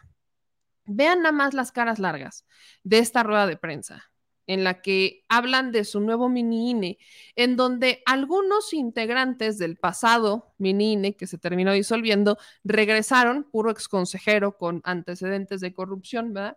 O antecedentes vinculados al PAN. Sobre todo los consejeros que usted, o exconsejeros que ustedes van a ver desfilar, estuvieron en administraciones panistas o estuvieron en la administración de Vicente Fox, solamente uno estuvo en la administración de Peña Nieto, fue consejero del INE en la administración de Peña y parte de esta, pero los demás estaban en administraciones panistas o estuvieron en el consejo del INE del 2000, del 2003, del noventa y tantos, del 90, o sea, administraciones donde el PAN tenía secuestrado prácticamente por completo al árbitro electoral porque hay gente que no se acuerda, pero aquí lo he repetido muchas veces. El árbitro electoral, el INE o el IFE, fue un acuerdo que nació del fraude electoral de el 80, de Salinas, de los 80. Sale de ese fraude, de ahí salió. ¿Por qué me dirán? Porque cuando Salinas tiene que buscar legitimarse como el presidente, después de que se cayera el sistema, y ya sabemos esa historia, y, sobre todo que Diego Fernández de Ceballos mandara a quemar las urnas para que no se pudiera validar nada, porque si se acuerdan, ¿no? Que Diego Fernández de Ceballos, cuando se cayó el sistema, inmediatamente salió a decir quemen las papeletas. Y que por eso el instituto, eh, vaya, en ese entonces el consejo que organizaba las elecciones no pudo verificar nada, porque ya no tenían qué papeletas verificar, lo que le dio, lo que le terminó dando, pues legitimidad, si lo quieren ver así, a la administración de Salinas, si se acordarán de esta parte. Pero para los que no se acuerden, esa quema de papeletas no fue de agrapa. El que el PAN reconociera a Salinas no fue de agrapa.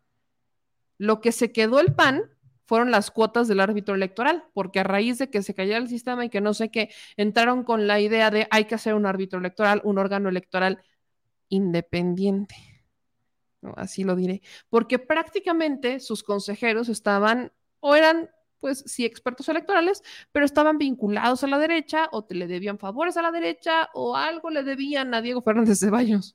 Entonces, los personajes que usted va a ver desfilar en esta lista del nuevo mini INE de la oposición prácticamente pertenecen a esas épocas donde el consejo, donde el árbitro electoral estaba dominado por el Partido Acción Nacional. Y de ahí se entienden las caras largas de algunos como Alito Moreno, que es curioso ver a Alito Moreno con una cara larga, ¿no? Normalmente por el Botox lo ve uno estirado, pero aquí no, no, aquí estaba un poco molesto Alejandro Moreno Cárdenas. Digo, de Zambrano ya estamos acostumbrados, ¿verdad? ¿No? O sea, Zambrano ya está, a ver, y entiendan la cara de Zambrano, Zambrano no puede cambiar esa cara. El señor está en un constante estado de estrés, está en agonía su partido y por ende él no puede cambiar la cara. No, no, no tiene cómo cambiarla porque es probable que en el siguiente proceso electoral termine perdiendo el registro. Pero de ahí se entiende el PRD. Al que no habíamos visto tanto con caras largas era Alito, pero aquí sí lo tendrá. Ve usted este anuncio de la oposición, o bueno, del Frente Amplio por México, de su nuevo mini INE. Sí, súper apolítico y apartidista un paso hacia adelante en la dirección correcta, presentando ante toda la sociedad al que será el comité organizador del proceso de selección del representante que construirá este Frente Amplio por México. Personas con enorme experiencia. La mayoría de este órgano, como informamos el pasado lunes, será apartidista, pero todos con gran experiencia en materia electoral. E inicio por nombrarlos. Arturo Sánchez Gutiérrez, que fuera consejero del INE del 2014 al 2017. Muchas gracias, Arturo, por aceptar esta gran responsabilidad para con el país.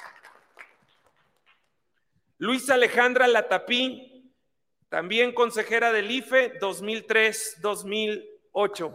Muchas gracias, querida Alejandra, por aceptar esta gran responsabilidad para con México. Rodrigo Morales Manzanares, consejero también del IFE 2003-2008. Rodrigo, muchísimas gracias por aceptar esta responsabilidad. También agradecemos a la exconsejera del IFE 2003-2008, María Teresa González Luna.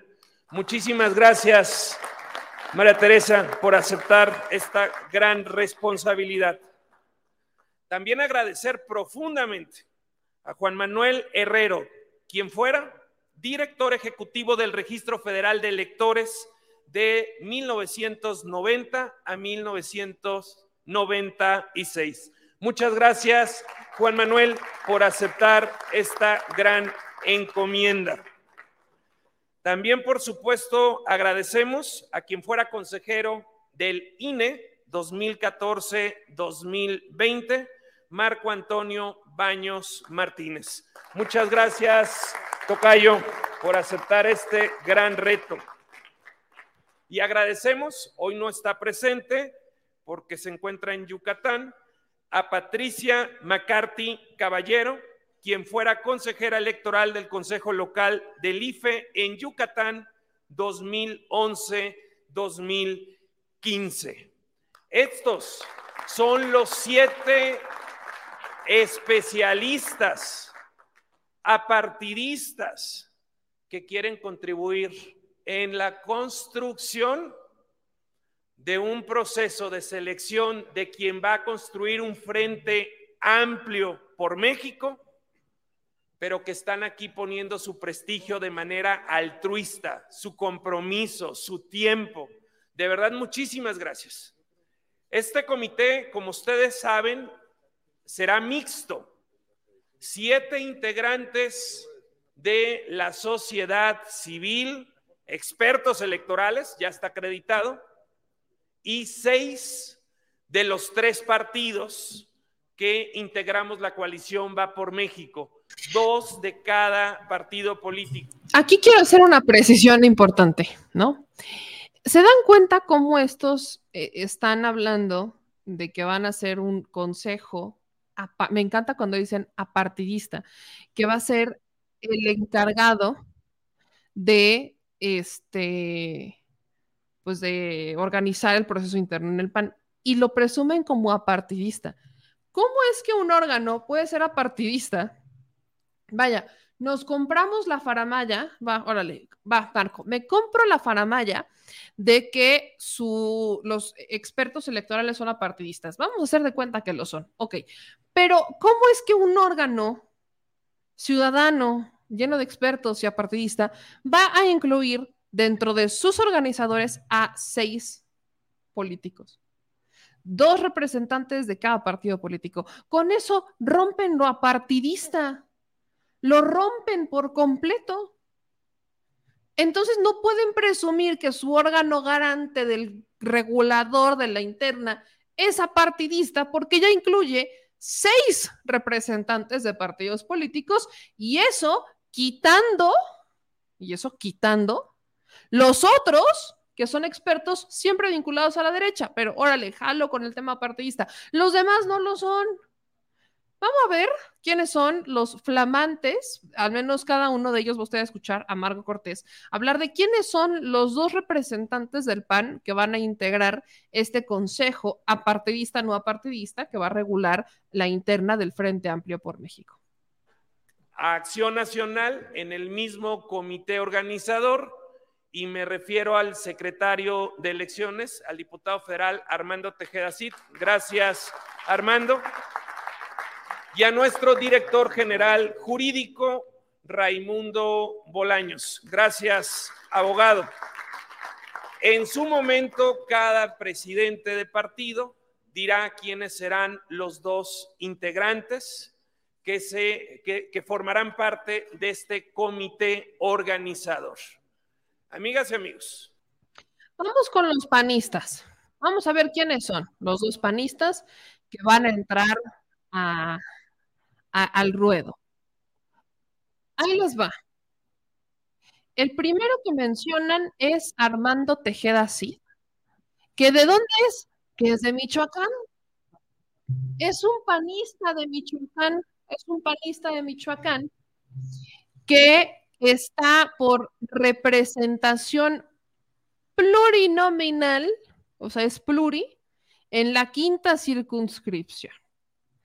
¿Qué maravilla del diputado plurinominal de Michoacán, que será el integrante de esta, uno de los integrantes del Partido Acción Nacional para este órgano regulador de la interna del PAN. Bien apartidistas ellos, ¿no? Bien, bien, bien apartidistas ellos siempre. Luego, tenemos por el otro lado a Raimundo Bolaños.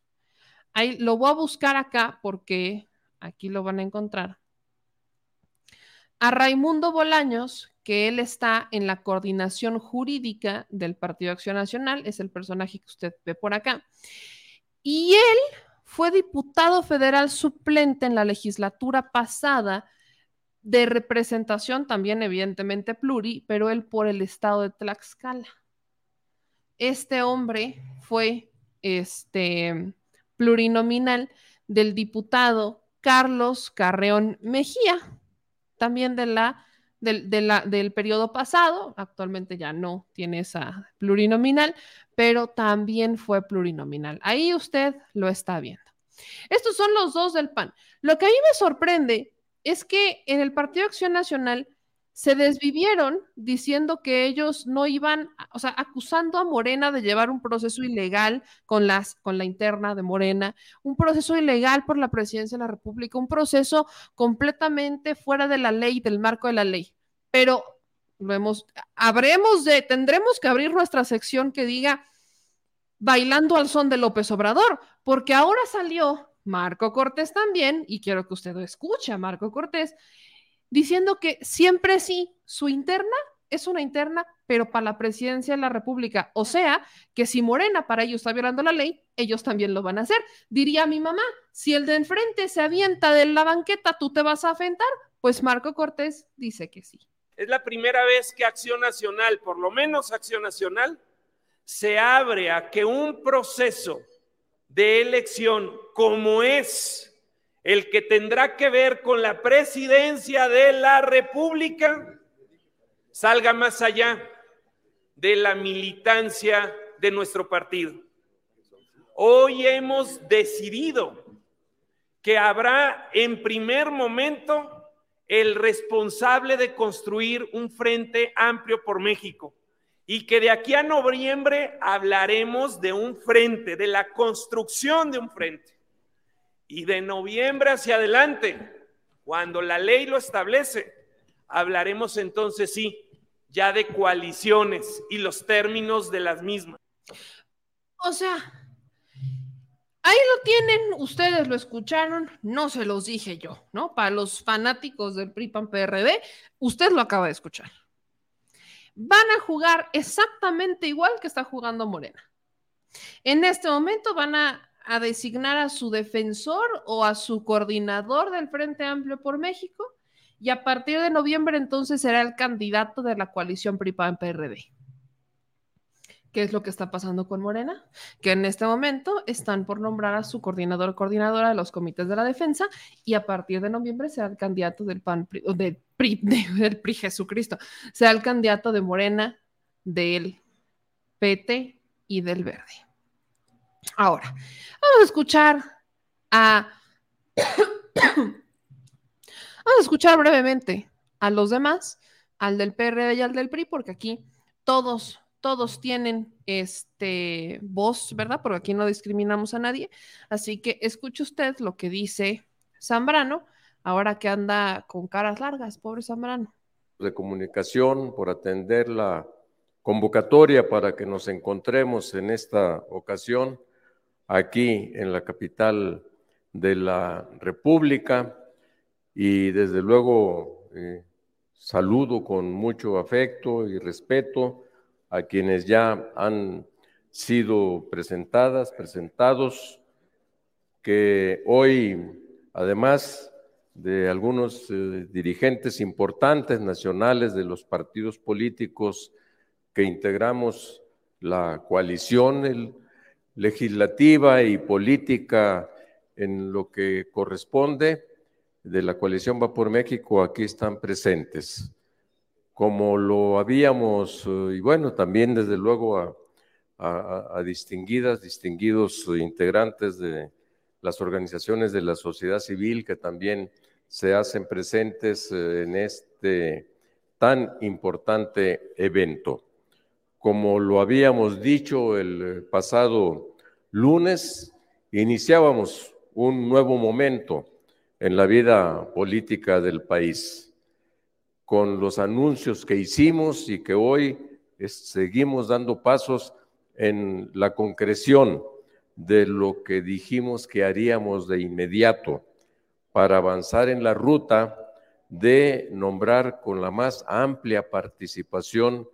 Hemos decidido construir que tienen su base en Palacio Nacional, eh, que estamos imitando supuestamente lo que ellos ya han decidido hacer y en su loca carrera de violaciones eh, a la ley electoral y a todas las normas eh, permisibles, lo han estado violando en los últimos días. Nada de eso hay aquí. Por eso, para nosotros es muy importante, como ahorita se decía, que este proceso sea transparente sea creíble y tenga legitimidad. ¿Están escuchando ustedes a, este señor? Vuelve a decir que los de enfrente están violando la ley. Ellos ya aceptaron que van a hacer exactamente lo mismo, pero dicen que ellos no van a violar la ley. Entonces, mi duda es, cuando ellos dicen que no van a violar la ley, ¿es porque integraron exconsejeros electorales dentro de su órgano garante o por qué lo dicen? Porque es la única diferencia, ¿no? Este consejo sería como la comisión de encuestas de Morena, más o menos, y tienen más o menos el mismo objetivo, ¿no? Vigilar el proceso interno para entonces designar a su coordinador, nada más que allá va a ser el cargo de coordinar de la defensa de la 4T, y aquí es el pues el, representante del Frente Amplio por México, pero es exactamente lo mismo. Que yo, yo tengo mis, mis dudas de cómo ellos andan diciendo, ¿no? ¿Cuál va a ser la lógica de la diferencia de lo que hace el PAN PRI PRD a lo que están haciendo el Morena PT Verde? Honestamente, están haciendo exactamente lo mismo. Me encanta porque insisten, no hay simulación y los que nos acusan de lo contrario son los que están cometiendo los actos de simulación. ¿Todo viene en casa? Todo viene en casa. Mire, ya córtele, mi chavo. Tan las cosas están mal, y hay que entenderlo, tan, tan desinflados están en la oposición, que ya se les bajó una más. Ya tenemos una baja más en el PRI PAN PRD. Y contrario a lo que pues vienen señalando los que se han estado bajando, la que actualmente, la que hoy por hoy se acaba de bajar, al menos reconoce que lo está haciendo porque no va, y ahí no lo digo yo, lo dice una de sus integrantes, y es Claudia Rismacio, que hace unos días dijo que quería aventar, o sea, que para él el tiro era Claudia Sheinbaum y ella, Claudia Ruiz Massieu. Y hoy es la misma Claudia Ruiz Massieu la que dice que se baja de la contienda porque si están criticando que los de enfrente están violando la ley, ellos teóricamente no deberían de violar la ley y están por hacerlo. No soy yo solamente, no es el público, no es la gente, no son los de enfrente los que están diciendo que en el PAN PRD van a violar la ley o que van a hacer lo mismo que está haciendo Morena. Son sus propios integrantes quienes lo están señalando y que están abonando a que se desinfle el famosísimo Frente Amplio por México. No es uno, son ellos. Y aquí está el tuit de Claudia Ruiz Macié. Sube. He decidido no registrarme al proceso del Frente Amplio por México, que aunque hay aspectos que del método no comparto, respeto este y cualquier otro esfuerzo por darle alternancia a México en el 2024. Escuchen lo que dijo Claudio Resmacier, que es lo opuesto a lo que dice nuestro Zambranito. Amigas y amigos, en octubre pasado levanté la mano para encabezar un frente ciudadano y multipartidista amplio, plural e incluyente que le dé una alternativa a la ciudadanía para cambiar el rumbo de México. Hoy tomo una decisión meditada, con profunda responsabilidad y congruencia. He decidido no participar en el proceso que impulsa el Frente Amplio por México. Entre lograr lo posible o hacer lo correcto, me decido por lo segundo. Estoy segura que la visión incluyente y ciudadana que he impulsado tiene el suficiente respaldo para participar en este proceso Así lo dicen las diferentes encuestas. Esta decisión no ronda en el poder ser, sino en el deber ser. No es sobre los requisitos, es sobre mis principios. Ante los embates autoritarios del régimen, he sido congruente con mis convicciones y he defendido a nuestras instituciones con determinación. En el método presentado, veo una respuesta pragmática para hacer frente a la precampaña abierta, anticipada e ilegal que ha iniciado Morena pero en congruencia no puedo participar en un proceso que puede caer en la simulación. Si he criticado y señalado que los aspirantes oficialistas violan la ley haciendo actos de campaña, no puedo hacer lo mismo. Si fui una de millones de ciudadanos que marchamos para defender al INE y al Poder Judicial, no puedo hacer algo que para mí puede violar la ley electoral.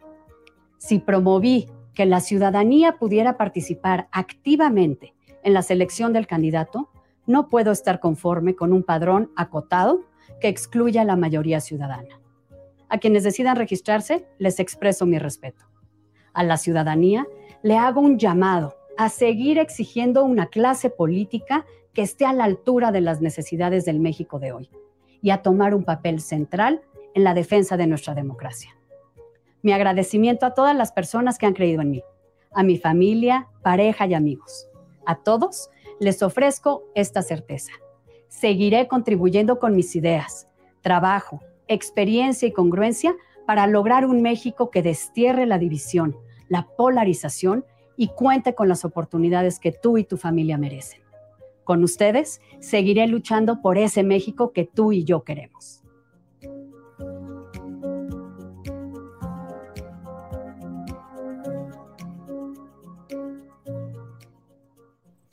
Y pues ya. Y se marchó. Y a su barco le llamó libertad. Y navegó. Y navegó. Y hasta ahí me sé. Entonces, se marchó. A su barco le llamó libertad y navegó. Otra que se baja. Independientemente, ¿no? De que la sobrina de Salinas de Gortari eh, no yo no entiendo por qué se, por qué siempre, o sea, yo sé que es un nombre largo, porque es Claudia Ruiz Macio Salinas, pero ¿por qué siempre se quita el segundo apellido? Estrategia política. Bueno, Claudia Ruiz Macié decide bajarse. Macié Salinas. Ajá, Ruiz Macio Salinas.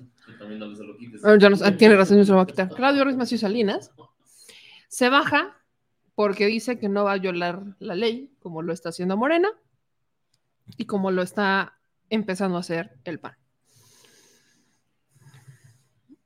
Yo también entre líneas leeré que no le quiso entrar a las firmas, ¿verdad? Son 150 mil firmas. O sea, que un político no te pueda conseguir 150 mil firmas para que respalde su proyecto, qué tristeza. Más bien ese es el fondo. ¿Para qué te conviertes en político si no vas a tener al menos 100 mil personas que te respalden? Y miren, 100 mil es muy poquito. Para un, para un político que vas a, que está disputando un cargo de representación, digo, si fueras diputado local, órale, órale, va, jalo. Pero para un cargo de diputación federal necesitas, vaya, muchos millones. Ahora imagínate para presidente de la República. Vas a gobernar un país de ciento treinta y tantos millones de mexicanos. Te pueden votar 94 millones de personas. Y te enojas porque no puedes conseguir 150 mil firmas. Oye, tienes más seguidores tú. Es lo, que decía, yo tengo más seguidores yo que, y vaya, y es que no tiene nada que ver los seguidores, pero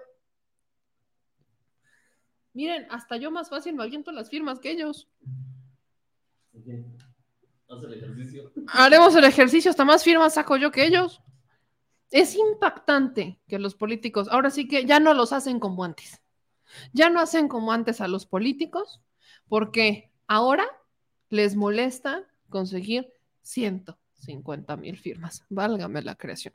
Ay, y así se empieza a desinflar. El, ya venía desinflado, pero se está desinflando todavía más el PRI-PAN-PRD. ¿Y a quién están inflando? Porque no pueden mantener los dos balones, o sea, vaya, eh, el balón del PRI PAN PRD no puede estar inflado porque tienen que inflar a alguien más. Y ese alguien más es Xochil Gálvez. Así que aquí me puse a buscar porque miren, ustedes me recordaron un video que sale fragmentado. Es una conferencia de prensa de Xochil Gálvez cuando ella en la administración de Fox estaba en la representación de indígenas. Ella estaba como, ella trabajaba en la administración de Fox como representante de grupos indígenas. Entonces, ustedes han estado rescatando este video de Xochil Gálvez, que es un video de nueve segundos, es un video muy corto, en el que dice esto. Si los indígenas quieren vivir como están, ¿por qué les vas a llevar educación, puta? Bueno, este para mí es un video muy corto, porque me falta el contexto.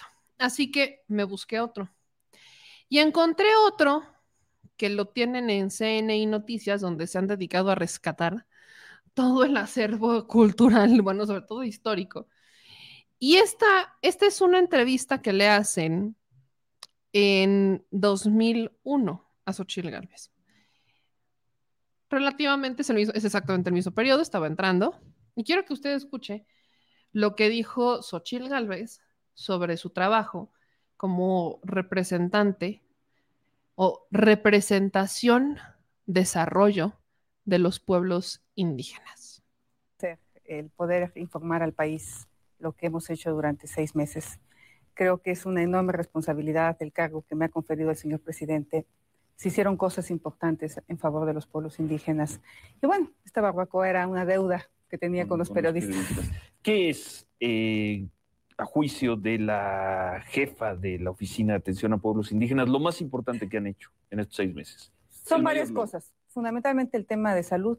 Hay un compromiso contundente de la Secretaría. Se creó una coordinación. Hay todo un plan perfectamente integrado que arranca la semana que entra ya con dosificación de micronutrientes con calcio, hierro para las mujeres ¿Sería lo embarazadas. más importante? 100 millones de pesos ya aplicándose en este momento para las comunidades indígenas. El tema de educación es muy contundente. ¿Qué han hecho eso, Eh, eh, concreto, que se sienta hoy en las eh, comunidades? capacitación a maestros. Hay 300 muchachos que entran a las universidades de Chapingo y La Narro eh, con una cuota especial para su superación. Eh, el tema de procuración de justicia ya se liberaron 260 presos, hay 300 casos más en, revisión.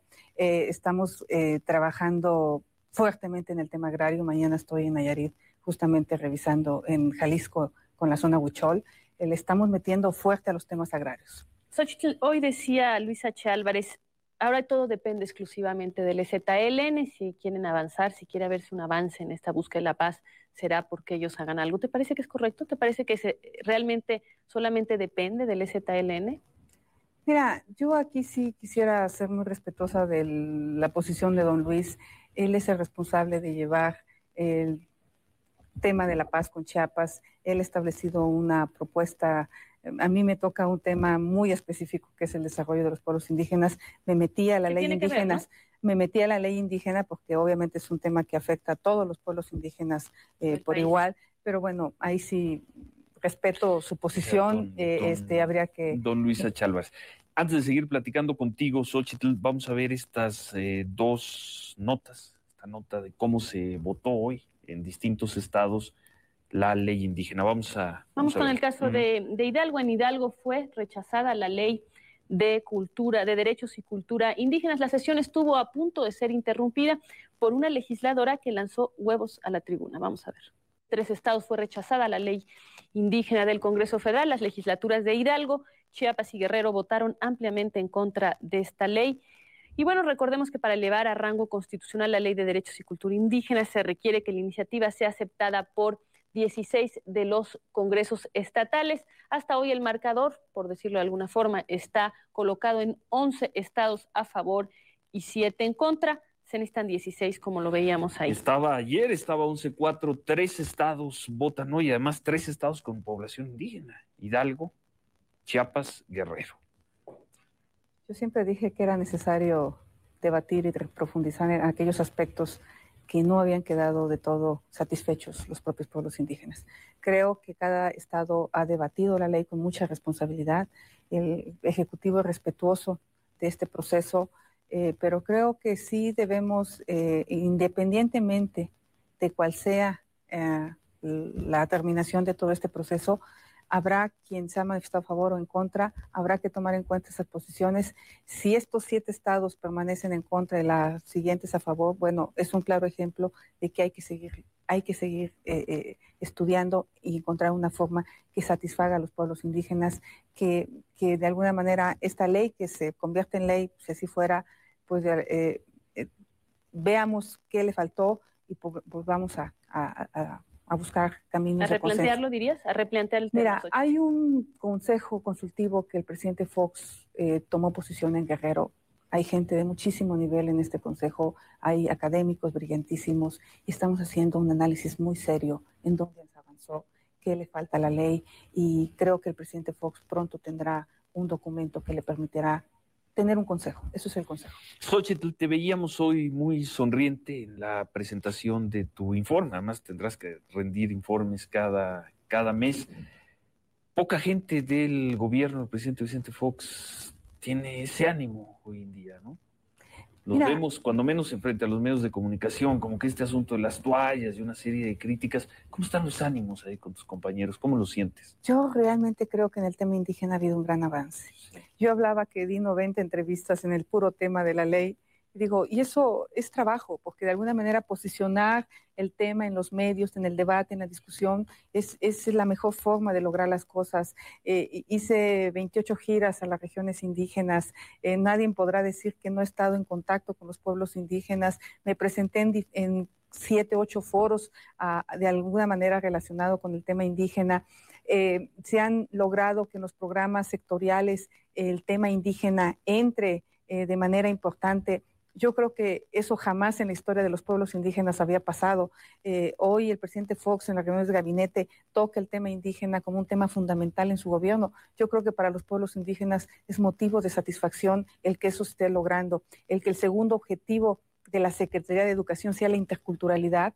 Creo que, creo que eso, eso habla de lo que está pasando con los pueblos indígenas en los hechos bueno, esto también dentro de un marco más o menos de, depresión también de los grupos indígenas, tal y como lo manifiesta el Congreso Nacional Indígena, por eh, la forma en que se votó o el contenido de esta ley que no les gustó, ¿no? Sí, eh, hoy me decía un reportero que quiera más importancia si la ley o la parte social, ambas cosas son muy importantes. De las casi 2.163 solicitudes que ha recibido mi oficina, hemos atendido a 1.734 personas o, grupos indígenas. Eh, hemos construido este proceso al lado de los pueblos indígenas, junto con los pueblos indígenas. Yo arranqué una oficina donde no existía nada, donde me dijeron aquí está tu oficina, no, no había. Entonces, eh, esto es motivo de satisfacción porque hemos ido construyendo juntos la estrategia de política transversal. Hemos determinado que, que tenemos que luchar porque dentro de todas las secretarías de Estado, dentro de todas las comisiones especiales, se tome en cuenta el tema y se está logrando. Pues muy bien, pues suerte, suerte, Xochitl. Sufriste hoy, ¿verdad? Con el Cruz Azul. Pues estoy triste, la verdad. Vamos a ver, Xochitl Galvez llegó unos minutos antes de esta De los- entrevista, no llegó pude al ver los canal, penaltis. al canal 40, vamos a ver cómo vio los penaltis Cruz Azulina de corazón, Xochitl Galvez, vamos a ver. No, bueno. Jesucristo. Ve, ve, es esto, esto.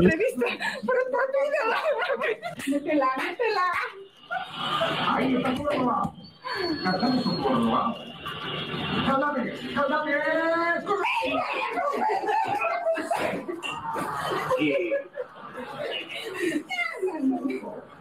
Bueno, si algo podemos decir es que Xochitl Gálvez no ha cambiado mucho. No, no ha cambiado mucho respecto a eso, sigue siendo la, la misma persona, pero ahí ustedes escucharon un poco de, de cómo daba estas entrevistas Xochitl Gálvez. ¿Y, ¿Y por qué rescato esto? Miren, les voy a poner un poquito del inicio del reportaje de Canal 40 en ese entonces, que fue en 2001, cuando Xochitl Gálvez rindió este informe y le invitó una barbacoa a la prensa. Esta parte es importante rescatarla. Escúchenla. Ahí leyó 24 cuartillas con el reporte de sus primeros seis meses de trabajo. Sabemos que lo logrado hasta hoy es aún insuficiente, pero sabemos también que hemos venido construyendo este proceso justo con los pueblos indígenas y que una vez echada la piedra a rodar, no habrá barranca suficientemente honda ni cerro suficientemente empinado para detenerla. Hemos- Luego del informe, Galvez se relajó y reveló su forma habitual de llevar las cosas. ¿Qué les parecen cuatro preguntas sobre el informe? Únicamente sobre el informe.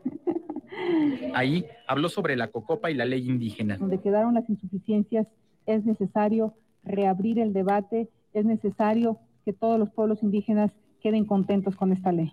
Después, Galvez conminó a los invitados a comer barbacoa, aunque hizo la aclaración. Este, por cierto, les debía una barbacoa. La traje de mi pueblo. No van a encontrar su precio por internet porque no va a estar. Costó 2.600 pesos y los pagué de mi bolsa.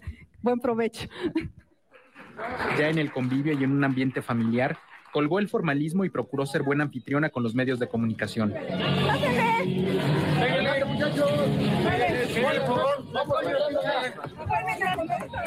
Es única es única, no la hacen en ninguna parte. Suficiente. Todavía estoy buscando el otro video completo donde Xochitl Galvez habla sobre la educación, pero independientemente de la barbacoa, creo que aquí lo importante es hablar sobre el pasado foxista de Xochitl Galvez. Xochitl Galvez estuvo en el PRD, sí, pero Xochitl Galvez fue funcionaria de Vicente Fox. Y una de las famosas propuestas del gobierno del cambio de Vicente Fox era fortalecer la relación con los pueblos indígenas. Y bajo mi teoría de no por mucho huipil que te pongas, eres representante de los pueblos indígenas, para muestra un botón. La masacre, justo, miren, Xochitl Galvez daba un informe en 2021, 2000 2001, perdón, sobre los seis meses de gobierno que llevaban o los seis meses de resultados, ¿no? Que presumieron. Para el 2002, o sea, un par de meses después, ya se daba la masacre en Oaxaca. Masacre de 26 indígenas en Oaxaca. Ahí está la nota. Estos son, ya empiezan a darse los resultados, ¿no? La masacre de 26 indígenas en Oaxaca salpica al ejecutivo de Vicente Fox. La masacre ocurrida el fin de semana, el 5 de junio del 2002, en el estado mexicano de Oaxaca, revivió el fantasma de la impunidad y salvicó al gobierno del presidente Vicente Fox. Los diputados anunciaron que citarán al titular de la Secretaría de Medio Ambiente y Recursos Naturales, Víctor Lichner, para que aclare la presunta relación de esta dependencia federal con la matanza y diga si un permiso de explotación forestal pudo haber propiciado la tragedia. Lichner ya adelantó que nunca se dieron ni se darán permisos forestales en la zona debido al conflicto agrario. Fox atribuyó la masacre de Agua Fría al tipo de enfrentamientos cíclicos que han agobiado algunas de estas comunidades. La hipótesis generalizada es que fue perpetrada en venganza por un viejo conflicto de tierras entre comunidades vecinas y cada vez son más las voces que cuestionan por qué el gobierno no adoptó medidas para evitarla si se conocía el grado de conflictividad. O sea, Xochitl Galvez, para cuando ocurrió esta masacre en Oaxaca, ya tenía un año trabajando y no fue capaz de resolver un conflicto entre grupos indígenas, entre comunidades, para evitar una masacre. Y eso fue solamente un año, un año después de que Xochitl Galvez estaba en el cargo, ¿eh? Un añito después de que Xochitl Galvez estuviera en el cargo y ya tenían una masacre. Luego, hay una serie, hay un, libro importante, hay un libro de los pueblos indígenas de México, en el que hay una, una variedad de autores en el que señalan lo siguiente. Ahí les va. María Teresa Sierra reflexiona desde una perspectiva o desde una experiencia personal de trabajo en equipo sobre el diseño de una propuesta de reforma constitucional para reconocer los derechos indígenas en el Estado de Puebla. Asumiendo críticamente las paradojas sobre la capacidad libertadora de los derechos indígenas, tales como posturas liberales que advierten sobre la cualidad coercitiva de los derechos colectivos por la autonomía, así como de las dos pueblos radicales que ven los derechos indígenas como conceptos de origen occidental ajenos a la realidad de los pueblos en los que recaen. Héctor Díaz Polanco señala que el primer gran fracaso del panista Vicente Fox fue el intento fallido de reconocer los derechos indígenas. El autor expone las demandas de las partes indígenas, así como las respuestas oficiales y las estrategias consecuentes que estaban encaminadas al desarrollo de la comunidad y no al de las regiones indígenas. El autor advierte sobre la necesidad de conjugar criterios tanto de reconocimiento cultural como de equidad socioeconómica al momento de plantear las propuestas de reconocimiento a la autonomía de los pueblos indígenas. Acá, en conjunto, todos estos autores hacen un análisis de cómo fue el trabajo prácticamente de Xochitl Galvez. Vean esto. Consuelo Sánchez lleva a cabo un estudio sobre la misma reforma a escala nacional, esa reforma que presumía Xochitl Gálvez en esta entrevista.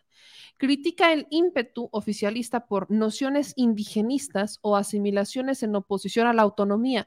Se justifica en relación con la marginación que padecen los pueblos indígenas. La reforma resultante es juzgada de injusta y ofensiva para dichos pueblos, por lo que aboga por la creación de un movimiento autonomista que desborde los pueblos indígenas, empatando la noción de autonomía como un asunto de todos los ciudadanos.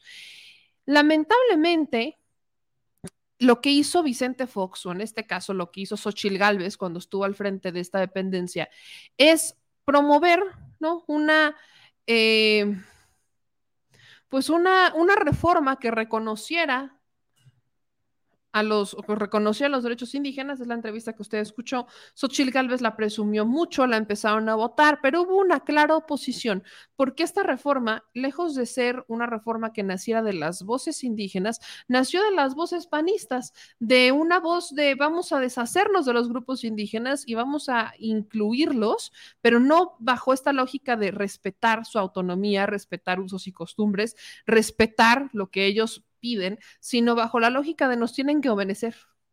Ahora, quieren que los incluyamos, pues va a ser bajo con nuestras propias condiciones. Y eso es lo que se le criticó. Eso es lo que se criticó de esta reforma. Ahora, ¿se dan cuenta cómo Xochil Gálvez se hace a un lado del conflicto del Ejército Zapatista de Liberación Nacional? Pues justamente Xochil Gálvez era una de las encargadas en resolverlo pero se hizo a un lado Xochil Gálvez, no quiso entrarle al quite. Entonces, Xochitl Galvez está jugando con una bandera de soy indígena, está jugando con una bandera de yo vengo de un origen humilde, que ya dejen de romantizar eso de origen humilde, y lo voy a decir por la siguiente manera. Origen humilde inmediatamente lo relacionan con una persona que es de escasos recursos o que está en una situación de pobreza. Pero no necesariamente eso quiere decir que vengas de un origen humilde. Porque quienes hablan de origen humilde, como Xochil Gálvez, por ejemplo, lamentablemente algunos de ellos carecen de humildad. La humildad es más allá. Ahora, Xochil Gálvez va con una bandera de yo, yo fui pueblo pobre, y utiliza estos huipiles y estos aretes y esta joyería. Yo me preguntaría, ¿cuántas mujeres indígenas se visten como Xochil Gálvez? ¿Cuántas mujeres indígenas ustedes han visto que se visten con este tipo de huipiles o este tipo de joyería?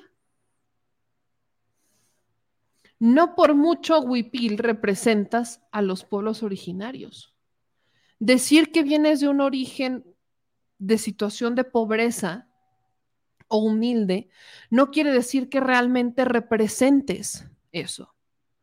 No, no lo quiere decir. Ahí tenía Margarita Zavala usando rebozos todos los días. Ni por mucho rebozo, Margarita Zavala deja de ser una mujer que viene de una cuna de oro. La esposa de José Antonio Mid, Juana, toda la vida está usando eh, blusas con textiles mexicanos. Y conozco un sinfín de cantantes, artistas y de gente que no necesariamente tuvo un origen humilde, utilizar textiles de pueblos originarios del mundo. Eso solamente quiere decir que estás apoyando el comercio local. Quiero pensar que lo compran directamente con los, con, los, con los que lo hacen, con los creadores. Normalmente no pasa así y terminan comprándolo en marcas que terminan pirateándose este tipo o lo terminan comprando en boutiques de personas que, eh, pues, vaya, subcontratan o contratan o le pagan o mal pagan a un grupo de artesanos para que hagan los textiles. Y qué bueno que los usen, eso vaya, es un tema muy mexicano, qué bonito que lo usen, se ve hermoso y de orgullo mexicano, pero por un asunto cultural, si lo quieren ver ahí. Pero no por mucho huipil que uses, quiere decir que realmente representas a los indígenas.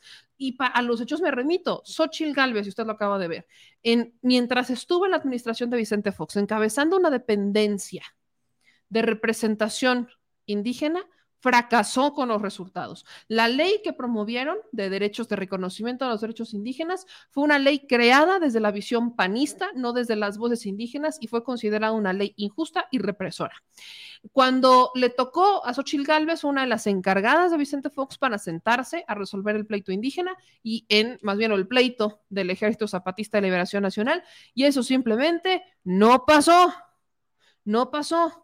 En la campaña del 2000 de Vicente Fox, él se comprometió a resolver el conflicto en 15 minutos, dijo aparte Vicente Fox, y mandar al Congreso de la Unión una iniciativa de ley en materia de derecho y culturas indígenas que habían formulado la COCOPA, con sustento de San Andrés. Sin embargo, esos mismos argumentos los había manejado Cedillo. Se impusieron y terminaron por desnaturalizar lo pactado entre el gobierno federal y el Ejército Zapatista de Liberación Nacional. La acción del gobierno de Fox de mandar la iniciativa al Senado cumplía meramente un propósito propagandístico y jamás reconoció los derechos indígenas. Una de las partes de lo pactado en San Andrés incluía la iniciativa de ley que señalaba que los pueblos indígenas de México tenían derecho al uso disfrute de los recursos naturales de sus tierras y sus territorios, salvo aquellos que eran del dominio de la nación, ¿no? Esa era parte de una de las peticiones que se daba en este, en este acuerdo de San Andrés. Pero este párrafo no contenía ningún riesgo para el país y que reivindicaba los justos anhelos de los indígenas mexicanos y fue utilizado por la propaganda oficial de los gobiernos de Fox y de Cedillo para acusar a los zapatistas de intentar balcanizar al país. Entonces, cuando Xochil Gálvez estaba representando esto, lejos de escuchar lo que decían o lo que pedían algunos grupos indígenas, apoyó la visión de Vicente Fox de acusar de intentar balcanizar al país. Oiga usted esto. Hubo irritación por parte de los grupos indígenas en contra del gobierno de Vicente Fox, por ende también al de este Cedillo. Eh, mientras la propaganda gubernamental, tanto de Cedillo como de Fox, no se cansaba de criminalizar y acusar al Ejército Zapatista Nacional de querer apropiarse de los recursos que pertenecían a la nación, ellos intentaban negociar, utilizaban la bandera de que estaban marginados, pero al mismo tiempo no daban resultados y las reformas que planteaban, lamentablemente, nunca prosperaron y fueron de las más criticadas. Entonces, cuando hablamos de Xochitl Gálvez como representante de los grupos indígenas, yo me pregunto, ¿cómo le fue con eso? Porque la información dice que no por mucho huipil que se pusiera, realmente representó a los indígenas. Hoy quiere utilizar eso como una, una propaganda partidista muy al estilo de Vicente Fox, su maestro. Así que sí, Xochitl Galvez, no por mucho que te inflen y no por mucho huipil que te pongas, representas una opción popular o una opción de izquierda. Simplemente eres una de muchas que se pone huipiles y que dice que viene de un origen humilde o que se hace, se apropia del patrimonio cultural de los panistas de haber vendido gelatinas para decir que son mejores opciones y decir que ellos sí representan las necesidades del pueblo de México. Según quién las representan. Insisto, no por mucho huipil, realmente representan los intereses del pueblo de México. Y eso es algo que a la gente tristemente se le olvida y por eso es importante que nosotros se los recordáramos de vez en cuando. Y hablando de impunidad, viva México, ya vamos dándole cierre a este espacio, hablando de impunidad y viva México, tengo que, tengo que, miren, yo tengo serios problemas con la fiscalía de este país, ¿verdad? Usted lo sabe, yo lo sé, y quienes me siguen y me escuchan lo saben. Y, y uno de estos problemas es que a quienes se han acusado de estar involucrados en los escándalos más graves de este país, poco a poco se les ha ido dejando libres. Y un ejemplo es Rosario Robles. Pues ya que andamos entre giras y precampañas, Rosario Robles dice, pues yo, ¿por qué no? Y se va a aventar la ruta de la gratitud. Van a visitar 20 estados. Lo va a visitar junto a su hija Mariana Moguel, del PRI. ¿Qué les dirá esto? Ven. Hola a todas y a todos. Soy Rosario Robles. Mi hija Mariana hizo una ruta por la libertad cuando yo me encontraba injustamente en la cárcel. De manera valiente se enfrentó a todo un sistema para defender mi inocencia, para llevar los agravios y mi palabra. Recorrió todo el país y hoy iniciamos esta ruta de la gratitud, porque mis padres me enseñaron que hay que ser agradecidos y la cárcel me reafirmó este principio. Voy a darles las gracias a todas y a todos los que nos abrieron sus puertas y sus corazones en esos momentos tan oscuros y tan difíciles. Decirles que sin su fuerza, sin su apoyo, sin sus oraciones, no estaríamos hoy aquí. Gracias, muchas gracias con todo el corazón. Muy contenta de caminar hoy de la mano con mi madre esta ruta que ahora es de la gratitud pero por supuesto arropando las causas que en este gran andar de la ruta de la libertad fuimos encontrándonos y que son las causas que hoy duelen profundamente a nuestro bien mayor, que nuestro, es nuestro amado México.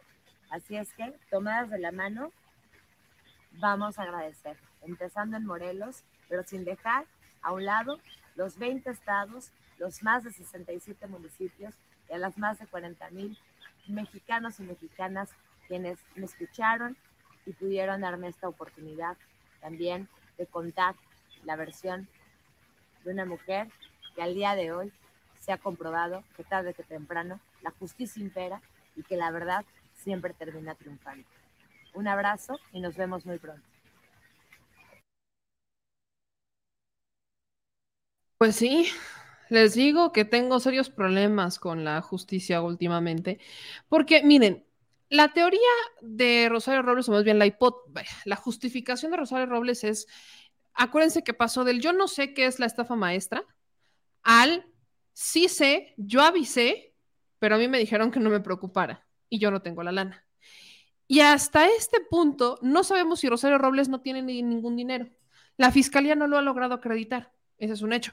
Pero sabemos que su oficial mayor, tanto en Sedesol como en Sedatu, es el que tiene la lana.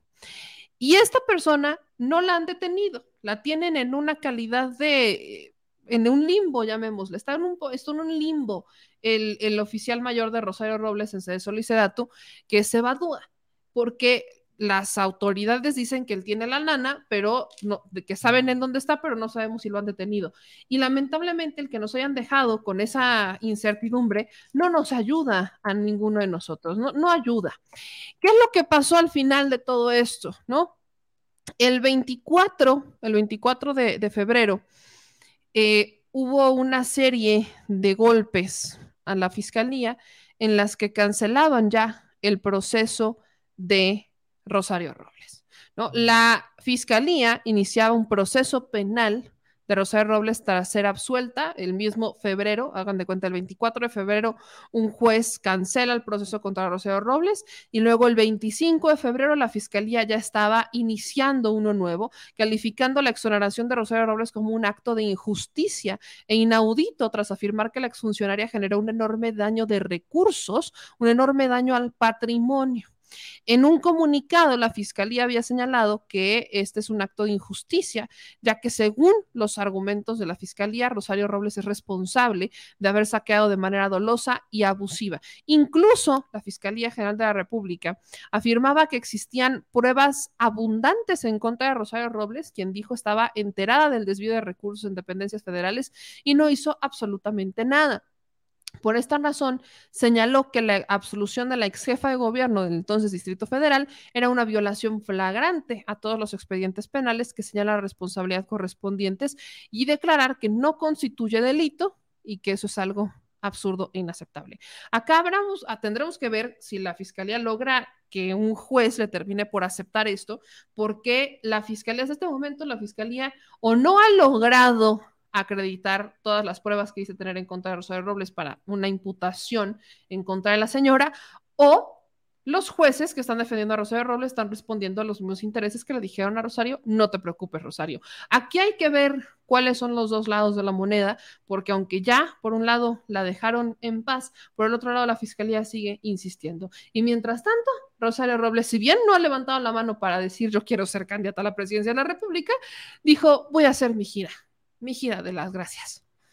Ojalá lleve su banquito verde como Silvano, porque eso de las giras a todos los que salen de esa corriente política no terminan bien, no, no termina bien para ellos. Pero bueno. Ahora, vamos a hablar, eh, cerramos con este tema, y es el de Segalmex. Aquí en este espacio hemos hablado mucho, aquí que no venga Arlequín a decir que no, porque hemos hablado muchísimo sobre el fraude a Segalmex. Y este fraude Segalmex lo hemos tratado desde el punto de uno. Es un fraude en el que el presidente nunca lo ha negado, lo reconoce. Ya hay funcionarios detenidos, ya se han liberado órdenes de, de aprehensión y ya han detenido a funcionarios de Segalmex. Pero hay un personaje que fue, ha sido un, vaya, un, un amigo cercano al presidente López Obrador, el que estuvo encabezando la dependencia, que es Ignacio Valle, mientras se daban estos fraudes, al que no han investigado. De hecho, a Ignacio Valle lo separan del cargo y lo mandan a otro, ya no como titular, sino lo mandan a otro cargo. Y el presidente insiste en defender a Ignacio Valle, diciendo que se dejó llevar y que contrató personas que tenían antecedentes corruptos. Y ahí difiero del presidente. Si va a jugar Ignacio Valle con la carta de me chamaquearon, no es ningún niño, para empezar. Y dos, si él contrató personas que tenían antecedentes dudosos, entonces se vuelve cómplice, porque no, no contratas personas que tienen antecedentes dudosos nada más porque sí. Y yo entiendo que sea amigo del presidente, y yo entiendo que el presidente le tenga cariño, pero pues aquí la investigación tiene que topar a donde tengan que topar. Vamos a recuperar lo que el presidente dijo en la mañana, donde se informó sobre el caso de Segalmex, que no está eh, volteando la cara, y eso sí lo reconozco, el gobierno federal está hablando de este fraude, está alzando la voz, no se está escondiendo, está dando la cara por lo que pasó en Segalmex y el propio presidente reconoce que le ha dolido porque va a ser el único caso de corrupción que le puedan achacar en su administración. Informar hoy sobre el fraude en Segalmex. Es eh, un hecho muy lamentable, es el caso de corrupción más escandaloso y considero que el único que hemos eh, enfrentado durante nuestro gobierno.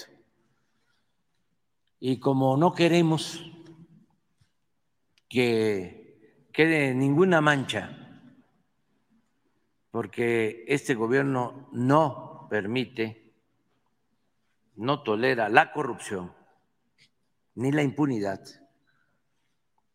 porque somos distintos.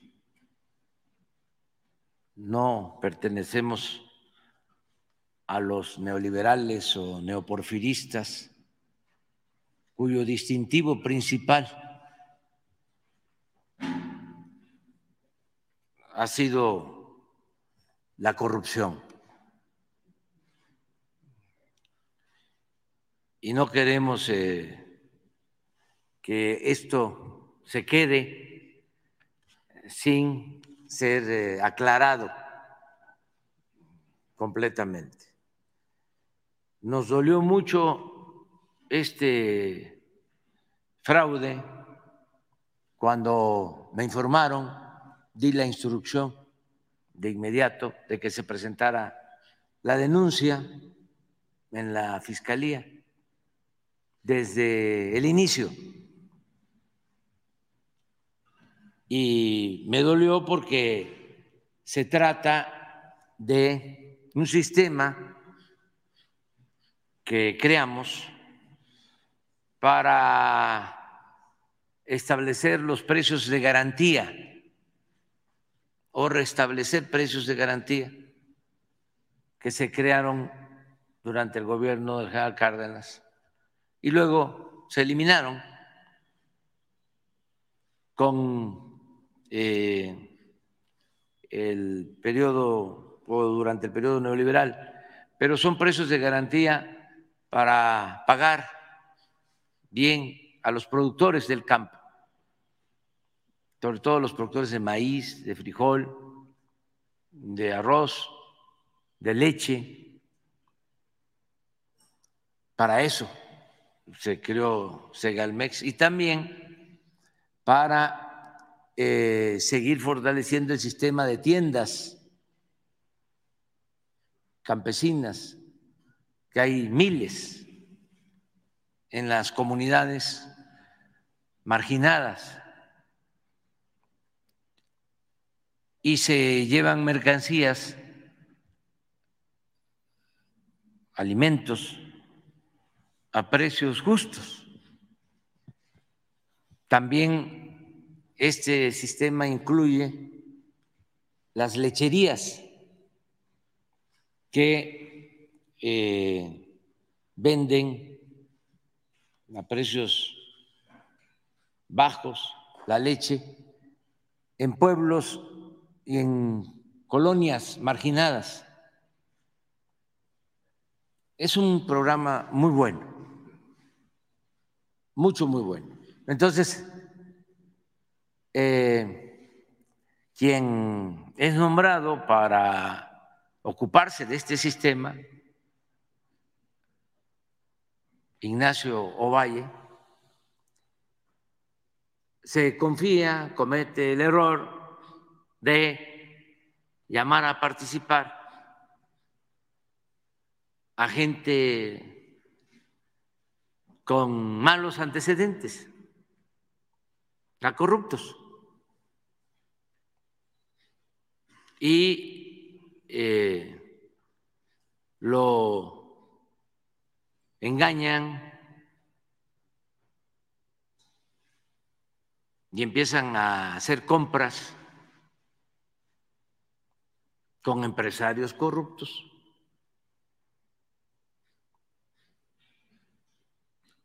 Pagando sobreprecios, pero también estos funcionarios, como era antes, empiezan a colocar dinero público en bonos, como casas de bolsa, en donde supuestamente les este, ofrecían más intereses por tener ahí el dinero, cuando eran empresas creadas para robar. Así, no solo en el caso de Segalmex, sino hasta de gobiernos estatales que colocaron dinero en este tipo de instrumentos y eh, pues hubo un desfalco. En el caso de estas cajas eh, de bonos, como sí tienen que ver con el sistema bancario financiero, sí hemos podido recuperar los recursos. Pero están en proceso todavía eh, otros eh, asuntos, otras denuncias. Hay ya detenidos, hay gente prófuga, pero no vamos a dejar el tema. Vamos a aclararlo, que se conozca bien, porque también nuestros adversarios ya este, eh, vuelan cuando se trata de estos asuntos, porque cree el león que todos somos peludos o cree el león que todos son, somos de su condición. Entonces, eh, ya eh, exageran sobre la cantidad de lo defraudado y no quiero que tengan ningún elemento. El gobierno que nosotros representamos por mandato del pueblo es un gobierno honesto. Y repito, no vamos a ser rehén de nadie. Y es cero corrupción y cero impunidad. Entonces vamos a aclarar. Y le pedí a los que están ayudándonos que eh, se expusiera el caso. ¿Cómo vamos? Eh, también aquí surgió y teníamos este el compromiso de darlo a conocer, porque no vamos a ocultar nada. La vida pública tiene que ser cada vez más pública.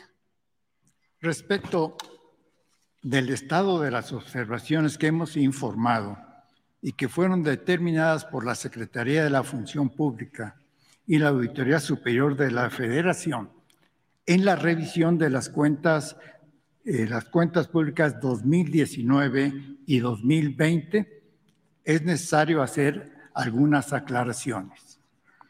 Primero, la cifra de 15 mil millones que se ha manejado recientemente en la opinión pública como los presuntos montos de irregularidades no es precisa y no tiene fundamento. Como se informó a ustedes en agosto de 2022, los actos de fiscalización dieron lugar a observaciones relacionadas con 9.500 millones de pesos, de los cuales 6.000 fueron señalados por la Secretaría de la Función Pública y 3.500 por la Auditoría Superior de la Federación. Es importante puntualizar que las observaciones resultantes de un proceso de fiscalización son señalamientos que el ente auditado debe aclarar, por lo que esas observaciones no pueden ser consideradas daños patrimoniales hasta en tanto no se hubiesen agotado las instancias previstas para su aclaración, documentación o resarcimiento de daños. Esto es así porque las observaciones son conclusiones preliminares de lo que los auditores tuvieron a la vista y que requieren mayor información, evidencias, aclaraciones y precisiones para solventarlas o para dejar en firme una presunta eh, responsabilidad. El monto de los 9.500 millones proviene de los resultados de las auditorías de 2019 y 2020 y son hallazgos que están en proceso de análisis en las instancias competentes.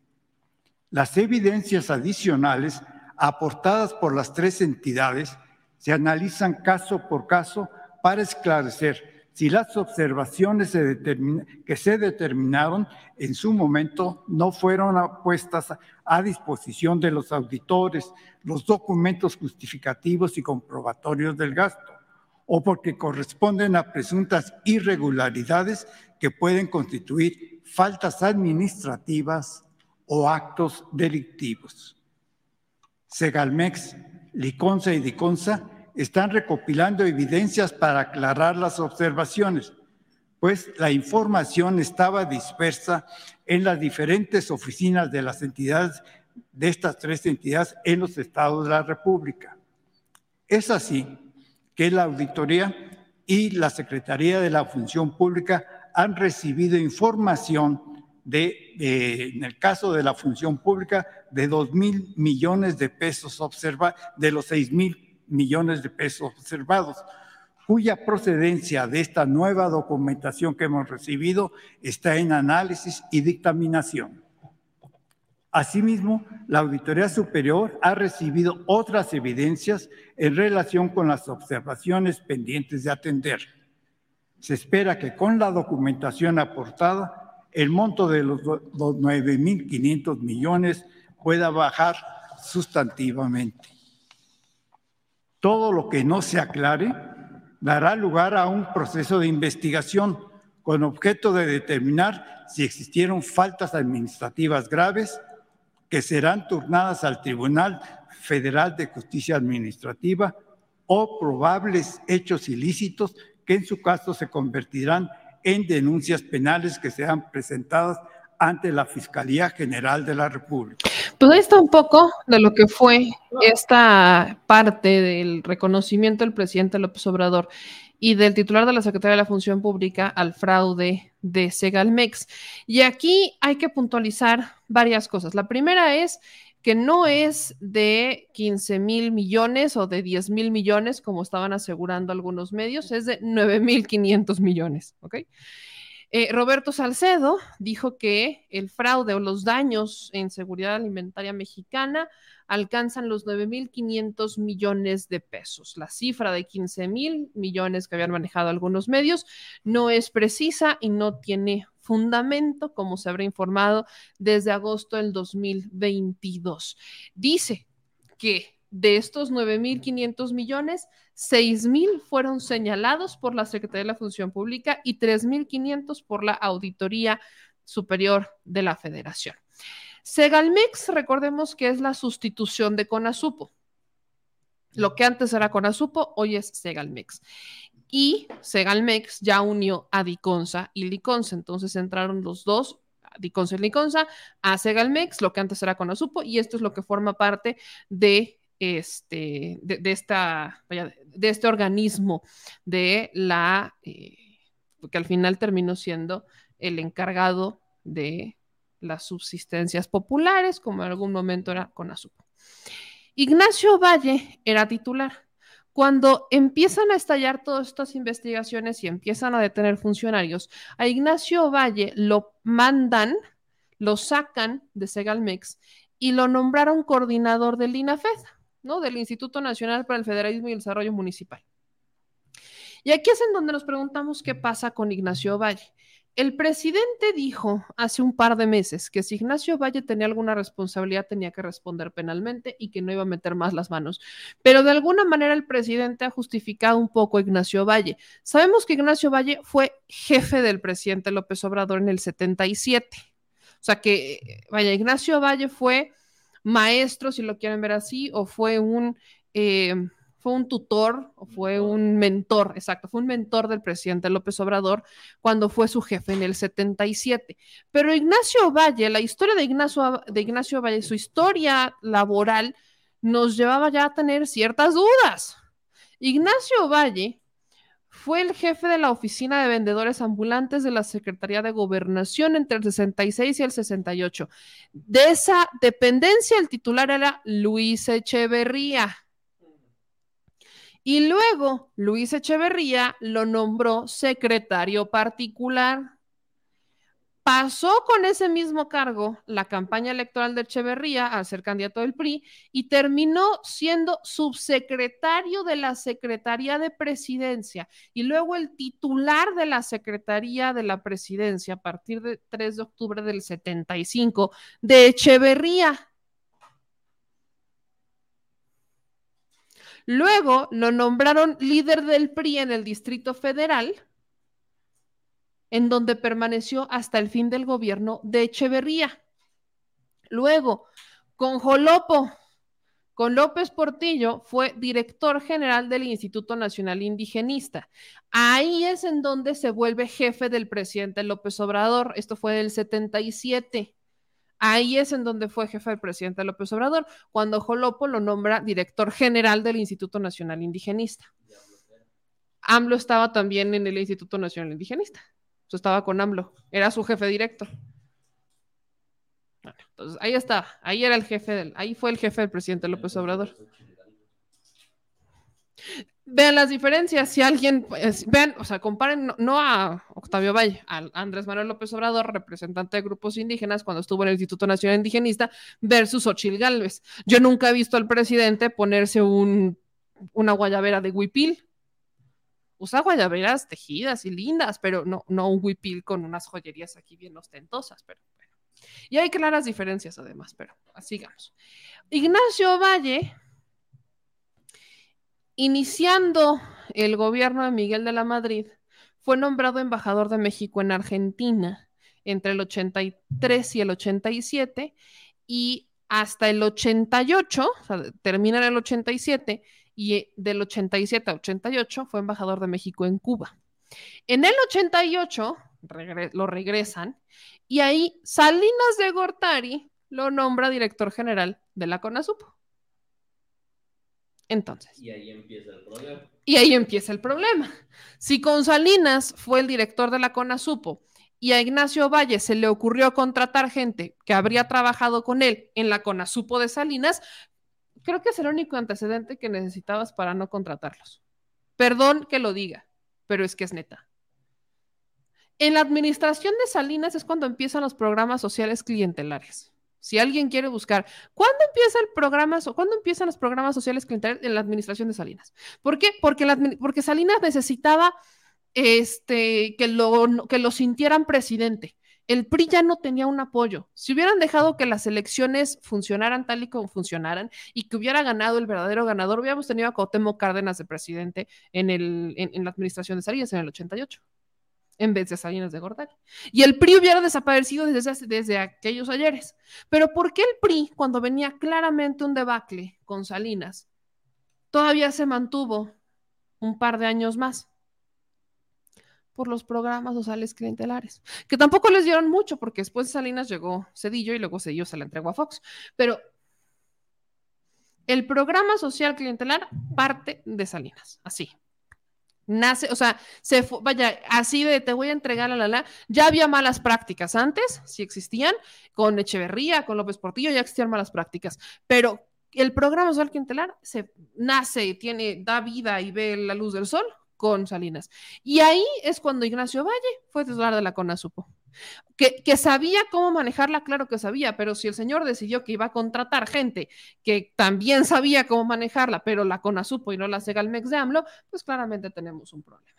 Ahora, habrá que ver, el propio titular de la Secretaría de la Función Pública dijo, vamos a que se siga investigando y entonces se presentarán las denuncias correspondientes, las que nos falten, y ahí es en donde habrá que ver si van a denunciar a Ignacio Valle o no. El presidente dice, insisto, que eh, el caso de Ignacio Valle es que pues se dejó llevar y que confió en quien no tenía que confiar, pero pues no estoy hablando de una persona que no tuviera experiencia, ¿no? No estamos hablando de un niño, no estamos hablando de un novato, estamos hablando de claramente de una persona que pues estuvo, ¿no? Estuvo lamentablemente involucrado en la CONASUPO. Y fíjense, ahí les va el dato curioso de la CONASUPO. Mientras Ignacio Valle estaba en la CONASUPO, inició un proceso para liquidar CONASUPO, poniendo a la venta sus activos y cerrando sus tiendas al público, además de terminar con la adquisición de granos a precios de garantía de los campesinos. Una de sus últimas iniciativas como director del CONASUPO fue otorgar un subsidio consistente en un kilo de tortilla diario a las familias consideradas en situación vulnerable. Este beneficio fue denominado el Tortivale y fue severamente criticado y considerado como populista y destinado a la compra del voto. En consecuencia, fue removido del cargo el 16 de noviembre del 90 y nombrado secretario de Gestión Social del Comité Ejecutivo Nacional del PRI, que entonces presidía Luis Donaldo Colosio y posteriormente ocupó la Secretaría Técnica del Consejo Político Nacional del partido. Yo iba, a comprar las tortillas. Las tortivale. El tortibono. Tortivale. Tortivale. Bueno, esa fue. Esas fueron las, pues las, llamémosle, las, las travesuras de Ignacio Valle en Conosupo, y luego ahora pues aquí en Segalmex. Así que habrá que ver en qué acaba esto de Segalmex, pero miren, por un lado celebro que las autoridades no estén volteando la cara como lo hicieron con la estafa maestra, como lo hicieron con Odebrecht, como lo hicieron con muchas otras, y que este caso ya se ha investigado, que haya ya detenidos y también prófugos, pero que la investigación no para acá y que si Ignacio Valle es responsable, pues con la pena. Ahora sí que hasta donde tope. Que Tortibono, pues es que no era el Tortivale. Ya ves que era Tortibono. Bueno, Tortibane. Tortibono vale. No, sí Tortibono, valía, sí valía, sí valía, sí valía. ¿Sabes, ¿Sabes qué vino a un chiste? El Tortibono. Un chiste ya para. Entonces, después de Yo no voy a aceptar más reclamos. no, ¿Sabes qué vino a hacerme a mí el Tortibono? Quitarme dinero para las maquinitas. Tu madre le agradeció al Tortibono por eso. Tu madre le agradeció al Tortibono. Claro que sí, como de que no. Vámonos con sus comentarios. Dice Edgar, o sea que Ovalle es el mendigo que desmanteló con Azupo. Chale, cuánta regresión de infancia he tenido hoy. Sí, ¿ves? Todos estamos nostálgicos. ¿qué, programa se veía ahí entonces? ¿Qué programa veían en el Canal 5 en aquellas años? Ay, ay, ay. Canal 5, al servicio de la comunidad. Ya existía desde ese entonces el Canal 5, al servicio de la comunidad. Sí, claro. ¿no era? Sí, ochenta y tantos, noventa. Kinder cansado de ir para las tortillas con esa cosa. No, miren, yo todavía no nacía, ¿no? me, estaban pensando en hacer apenas. No, bueno, sí, ya me, no, mejor ya me callo. No, todavía no. Todavía no. No, señor. A mí en febrero del 92. No. Ah, sí, es cierto. En febrero del 92 Enséñale a sumar. Constense a mí en febrero del 92. Constense la naturaleza. A mí en febrero, a mí en febrero del 92 me, me empezaron a hacer mis papás. Pues fue, de 14. No, no es cierto, fue de, de otra fecha. No fue del 14. No fue del 14, fue un par de días antes. Ya esas son historias que no habrá que decir. Mi estimado meme, eres un pollito. No, yo no era, ni pollito era, ni pollito era. Eh, la carabina de Ambrosio. Me ha gustado programa. ¿Cómo era la Aquí hay una cancioncita de la carabina de Ambrosio muy. Ay. No, yo no, en serio. Ay. Las andanzas de Ovalle, es correcto, las andanzas. Gracias a Santi Rubens que nos manda dos dólares de super chat. Muchísimas gracias. Este, dicen acá también, estaba el programa No Empujen con Raúl Astor. No, eso es más viejo. No, Raúl Astor ya no, no. En los 90 ya no estaba Raúl Astor. Creo que tú ya no lo viste.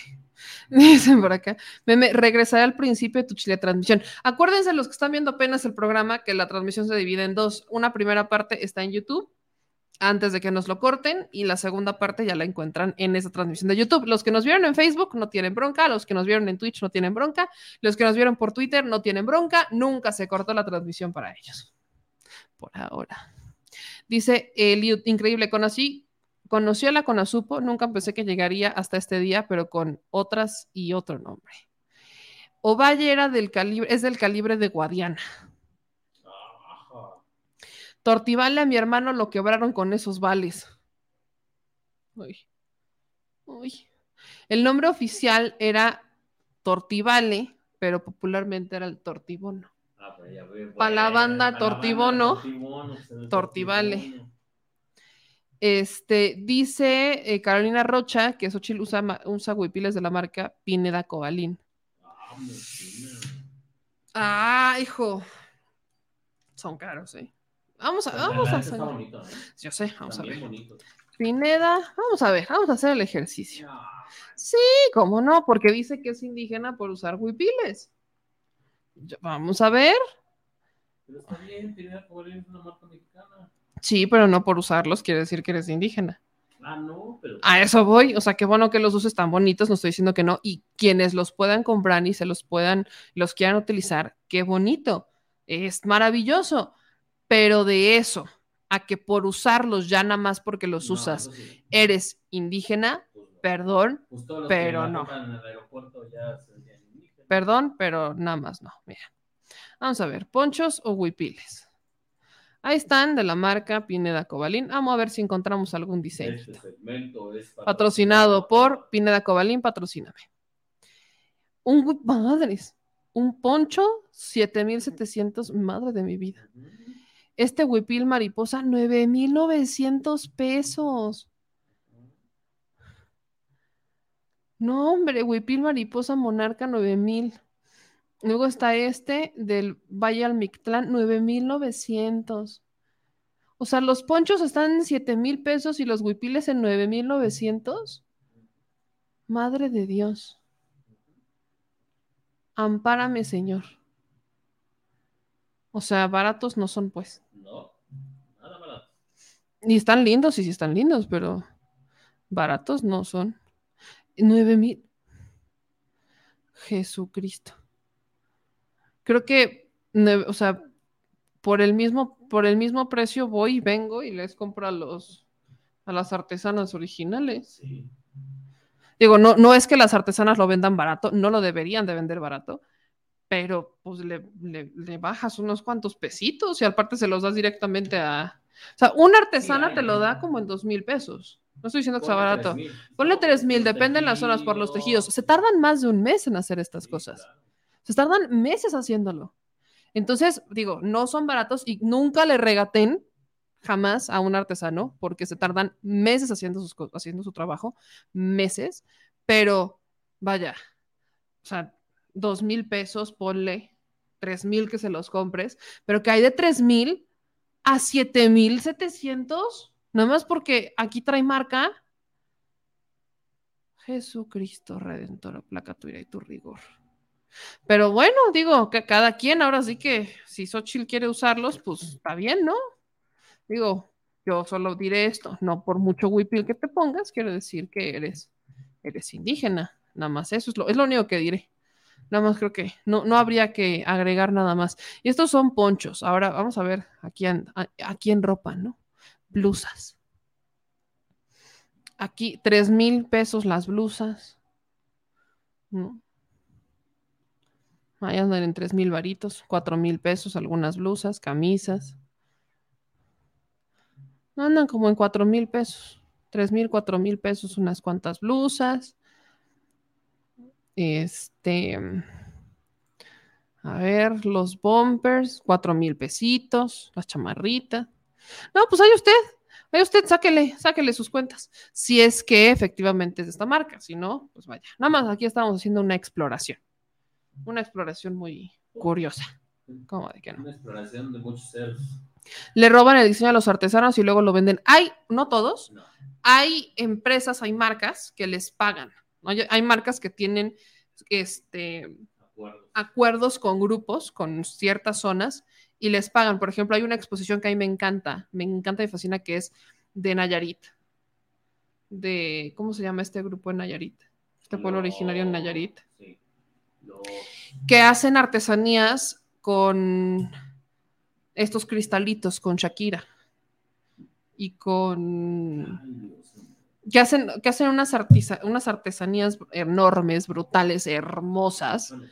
Ajá, los huicholes, el, el arte huichol. Me- pero brutales, están hermosos. Y te hacen, o sea, y, y te acuerdas cómo están estos jaguares y los animales y todos, o sea, están estas, este, sí, están estas exposiciones de arte huichol que están hechas con arte huichol y te explican cuántas, este, vaya, que se tardan, cuánto tiempo se tardan en hacerlas, eh, cuál es la organización, y ya cuando tú te metes, o sea, están las fotos y está como la evidencia de que ellos, o sea, ellos solamente llevan la exposición, pero los que lo están haciendo son los, este, los huicholes. Es, es, mari- es maravilloso. Entonces, eso pasa. El toro que me gustó. El toro. 60 mil pesos.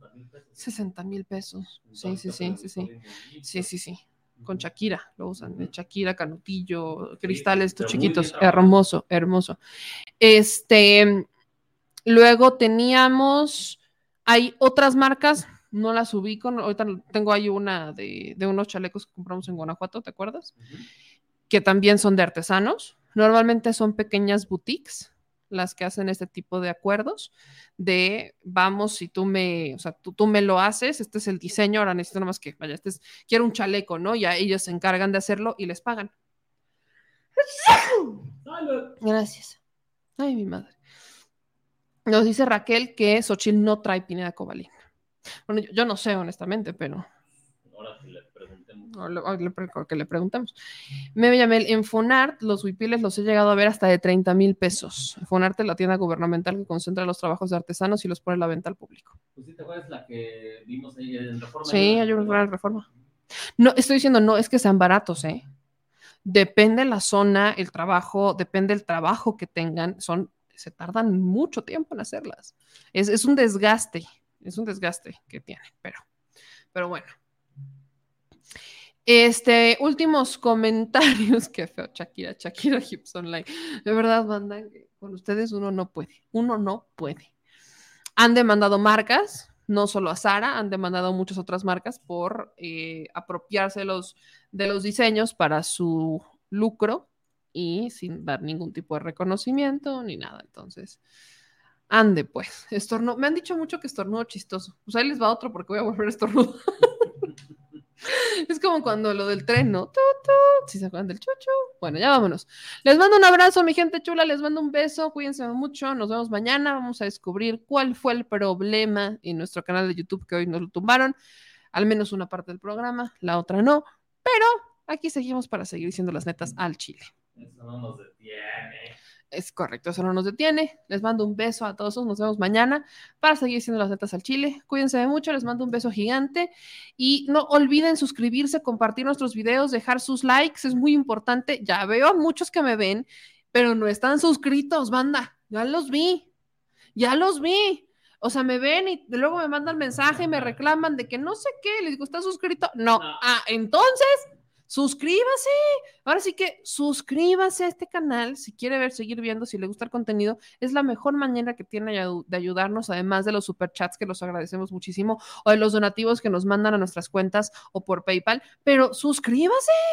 Ahora sí que ayúdenos viendo, compartiendo y haciendo que cada vez más personas nos vean. Eso es lo único que nos va a seguir ayudando. Así que gracias a estos, a nuestros chilenautas por estar al pie del cañón. Nos vemos mañana. Yo soy Meme Yamel. Les mando un beso bien tronado. Y para la banda de Spotify Apple Podcast, ellos tampoco tuvieron bronca porque hoy escucharon todo completito de principio a fin. Nos vemos. Nos vemos mañana, mi gente chula. Les mando un abrazo a todos. Adiós. Adiós.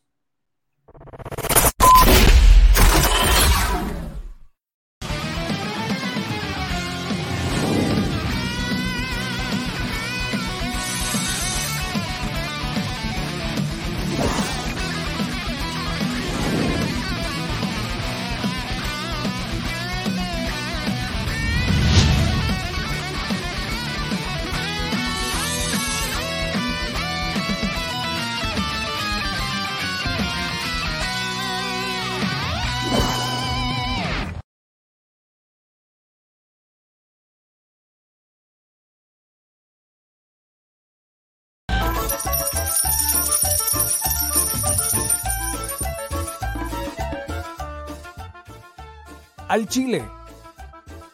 Recuerda que una forma de apoyar nuestro proyecto e impulsarnos a generar más y mejor contenido es a través de los superchats en nuestras transmisiones en vivo. Solo tienes que dirigirte al recuadro donde escribes mensajes, darle clic al símbolo de moneda, colocar los datos de tu tarjeta bancaria, el monto a donar y de forma inmediata se verá reflejado en un recuadro de color con el mensaje de tu preferencia. Otra manera, por si no nos alcanzas a ver en vivo, es ir a la descripción de nuestro video de YouTube, darle clic a la liga de PayPal y repetir el proceso como en los superchats. Ese recurso llegará directo a nuestra cuenta bancaria. En Facebook también puedes apoyarnos de forma mensual. En el inicio de nuestra página encontrarás el botón Quiero colaborar. Ahí podrás adquirir una membresía que nos impulsará a seguir combatiendo la infodemia desde esta plataforma. Y si eres de los que no confía en la tecnología, puedes hacer un depósito o transferencia a nuestro número de tarjeta Banamex, desde cualquier establecimiento, banco y hasta tu aplicación móvil. Anótalo. El número es 4766-8415-9203-0897. Recuerda, esto es completamente voluntario. Y es una forma de apoyar e involucrarte más con este proyecto independiente. Hazlo tuyo y comparte.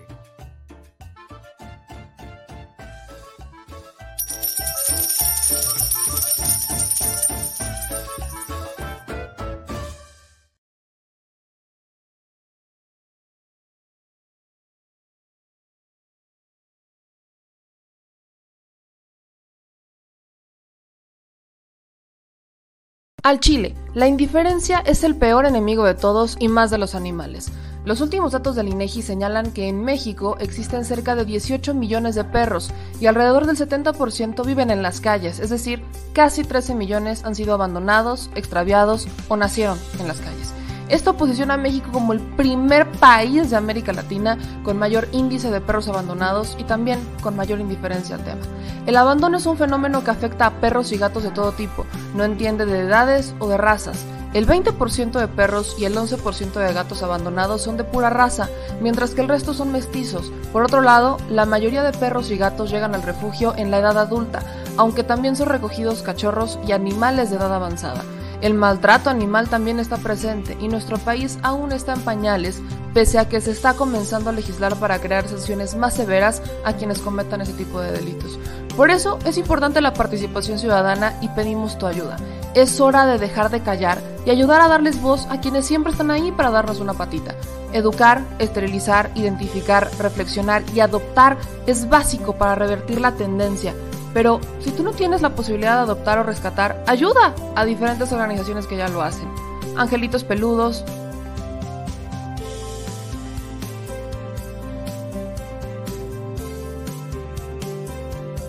Amor sin raza.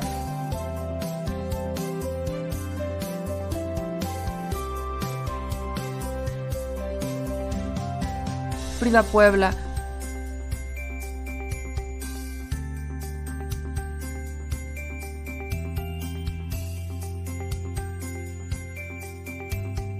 Rivera Rescue.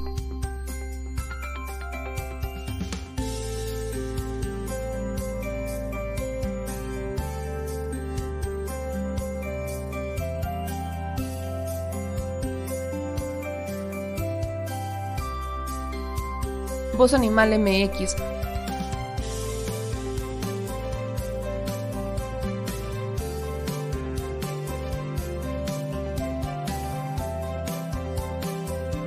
El albergue San Cristóbal,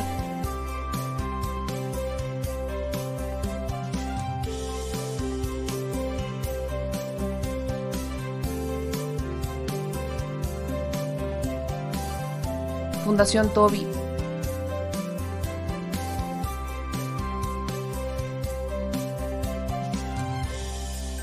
o Patitas Invisibles son algunas de las organizaciones a las que constantemente donamos y apoyamos, pero no es suficiente. Ayúdanos a que sean más voces las que salven vidas. Sus patitas, de verdad, pueden salvar tu vida. Difunde y dona.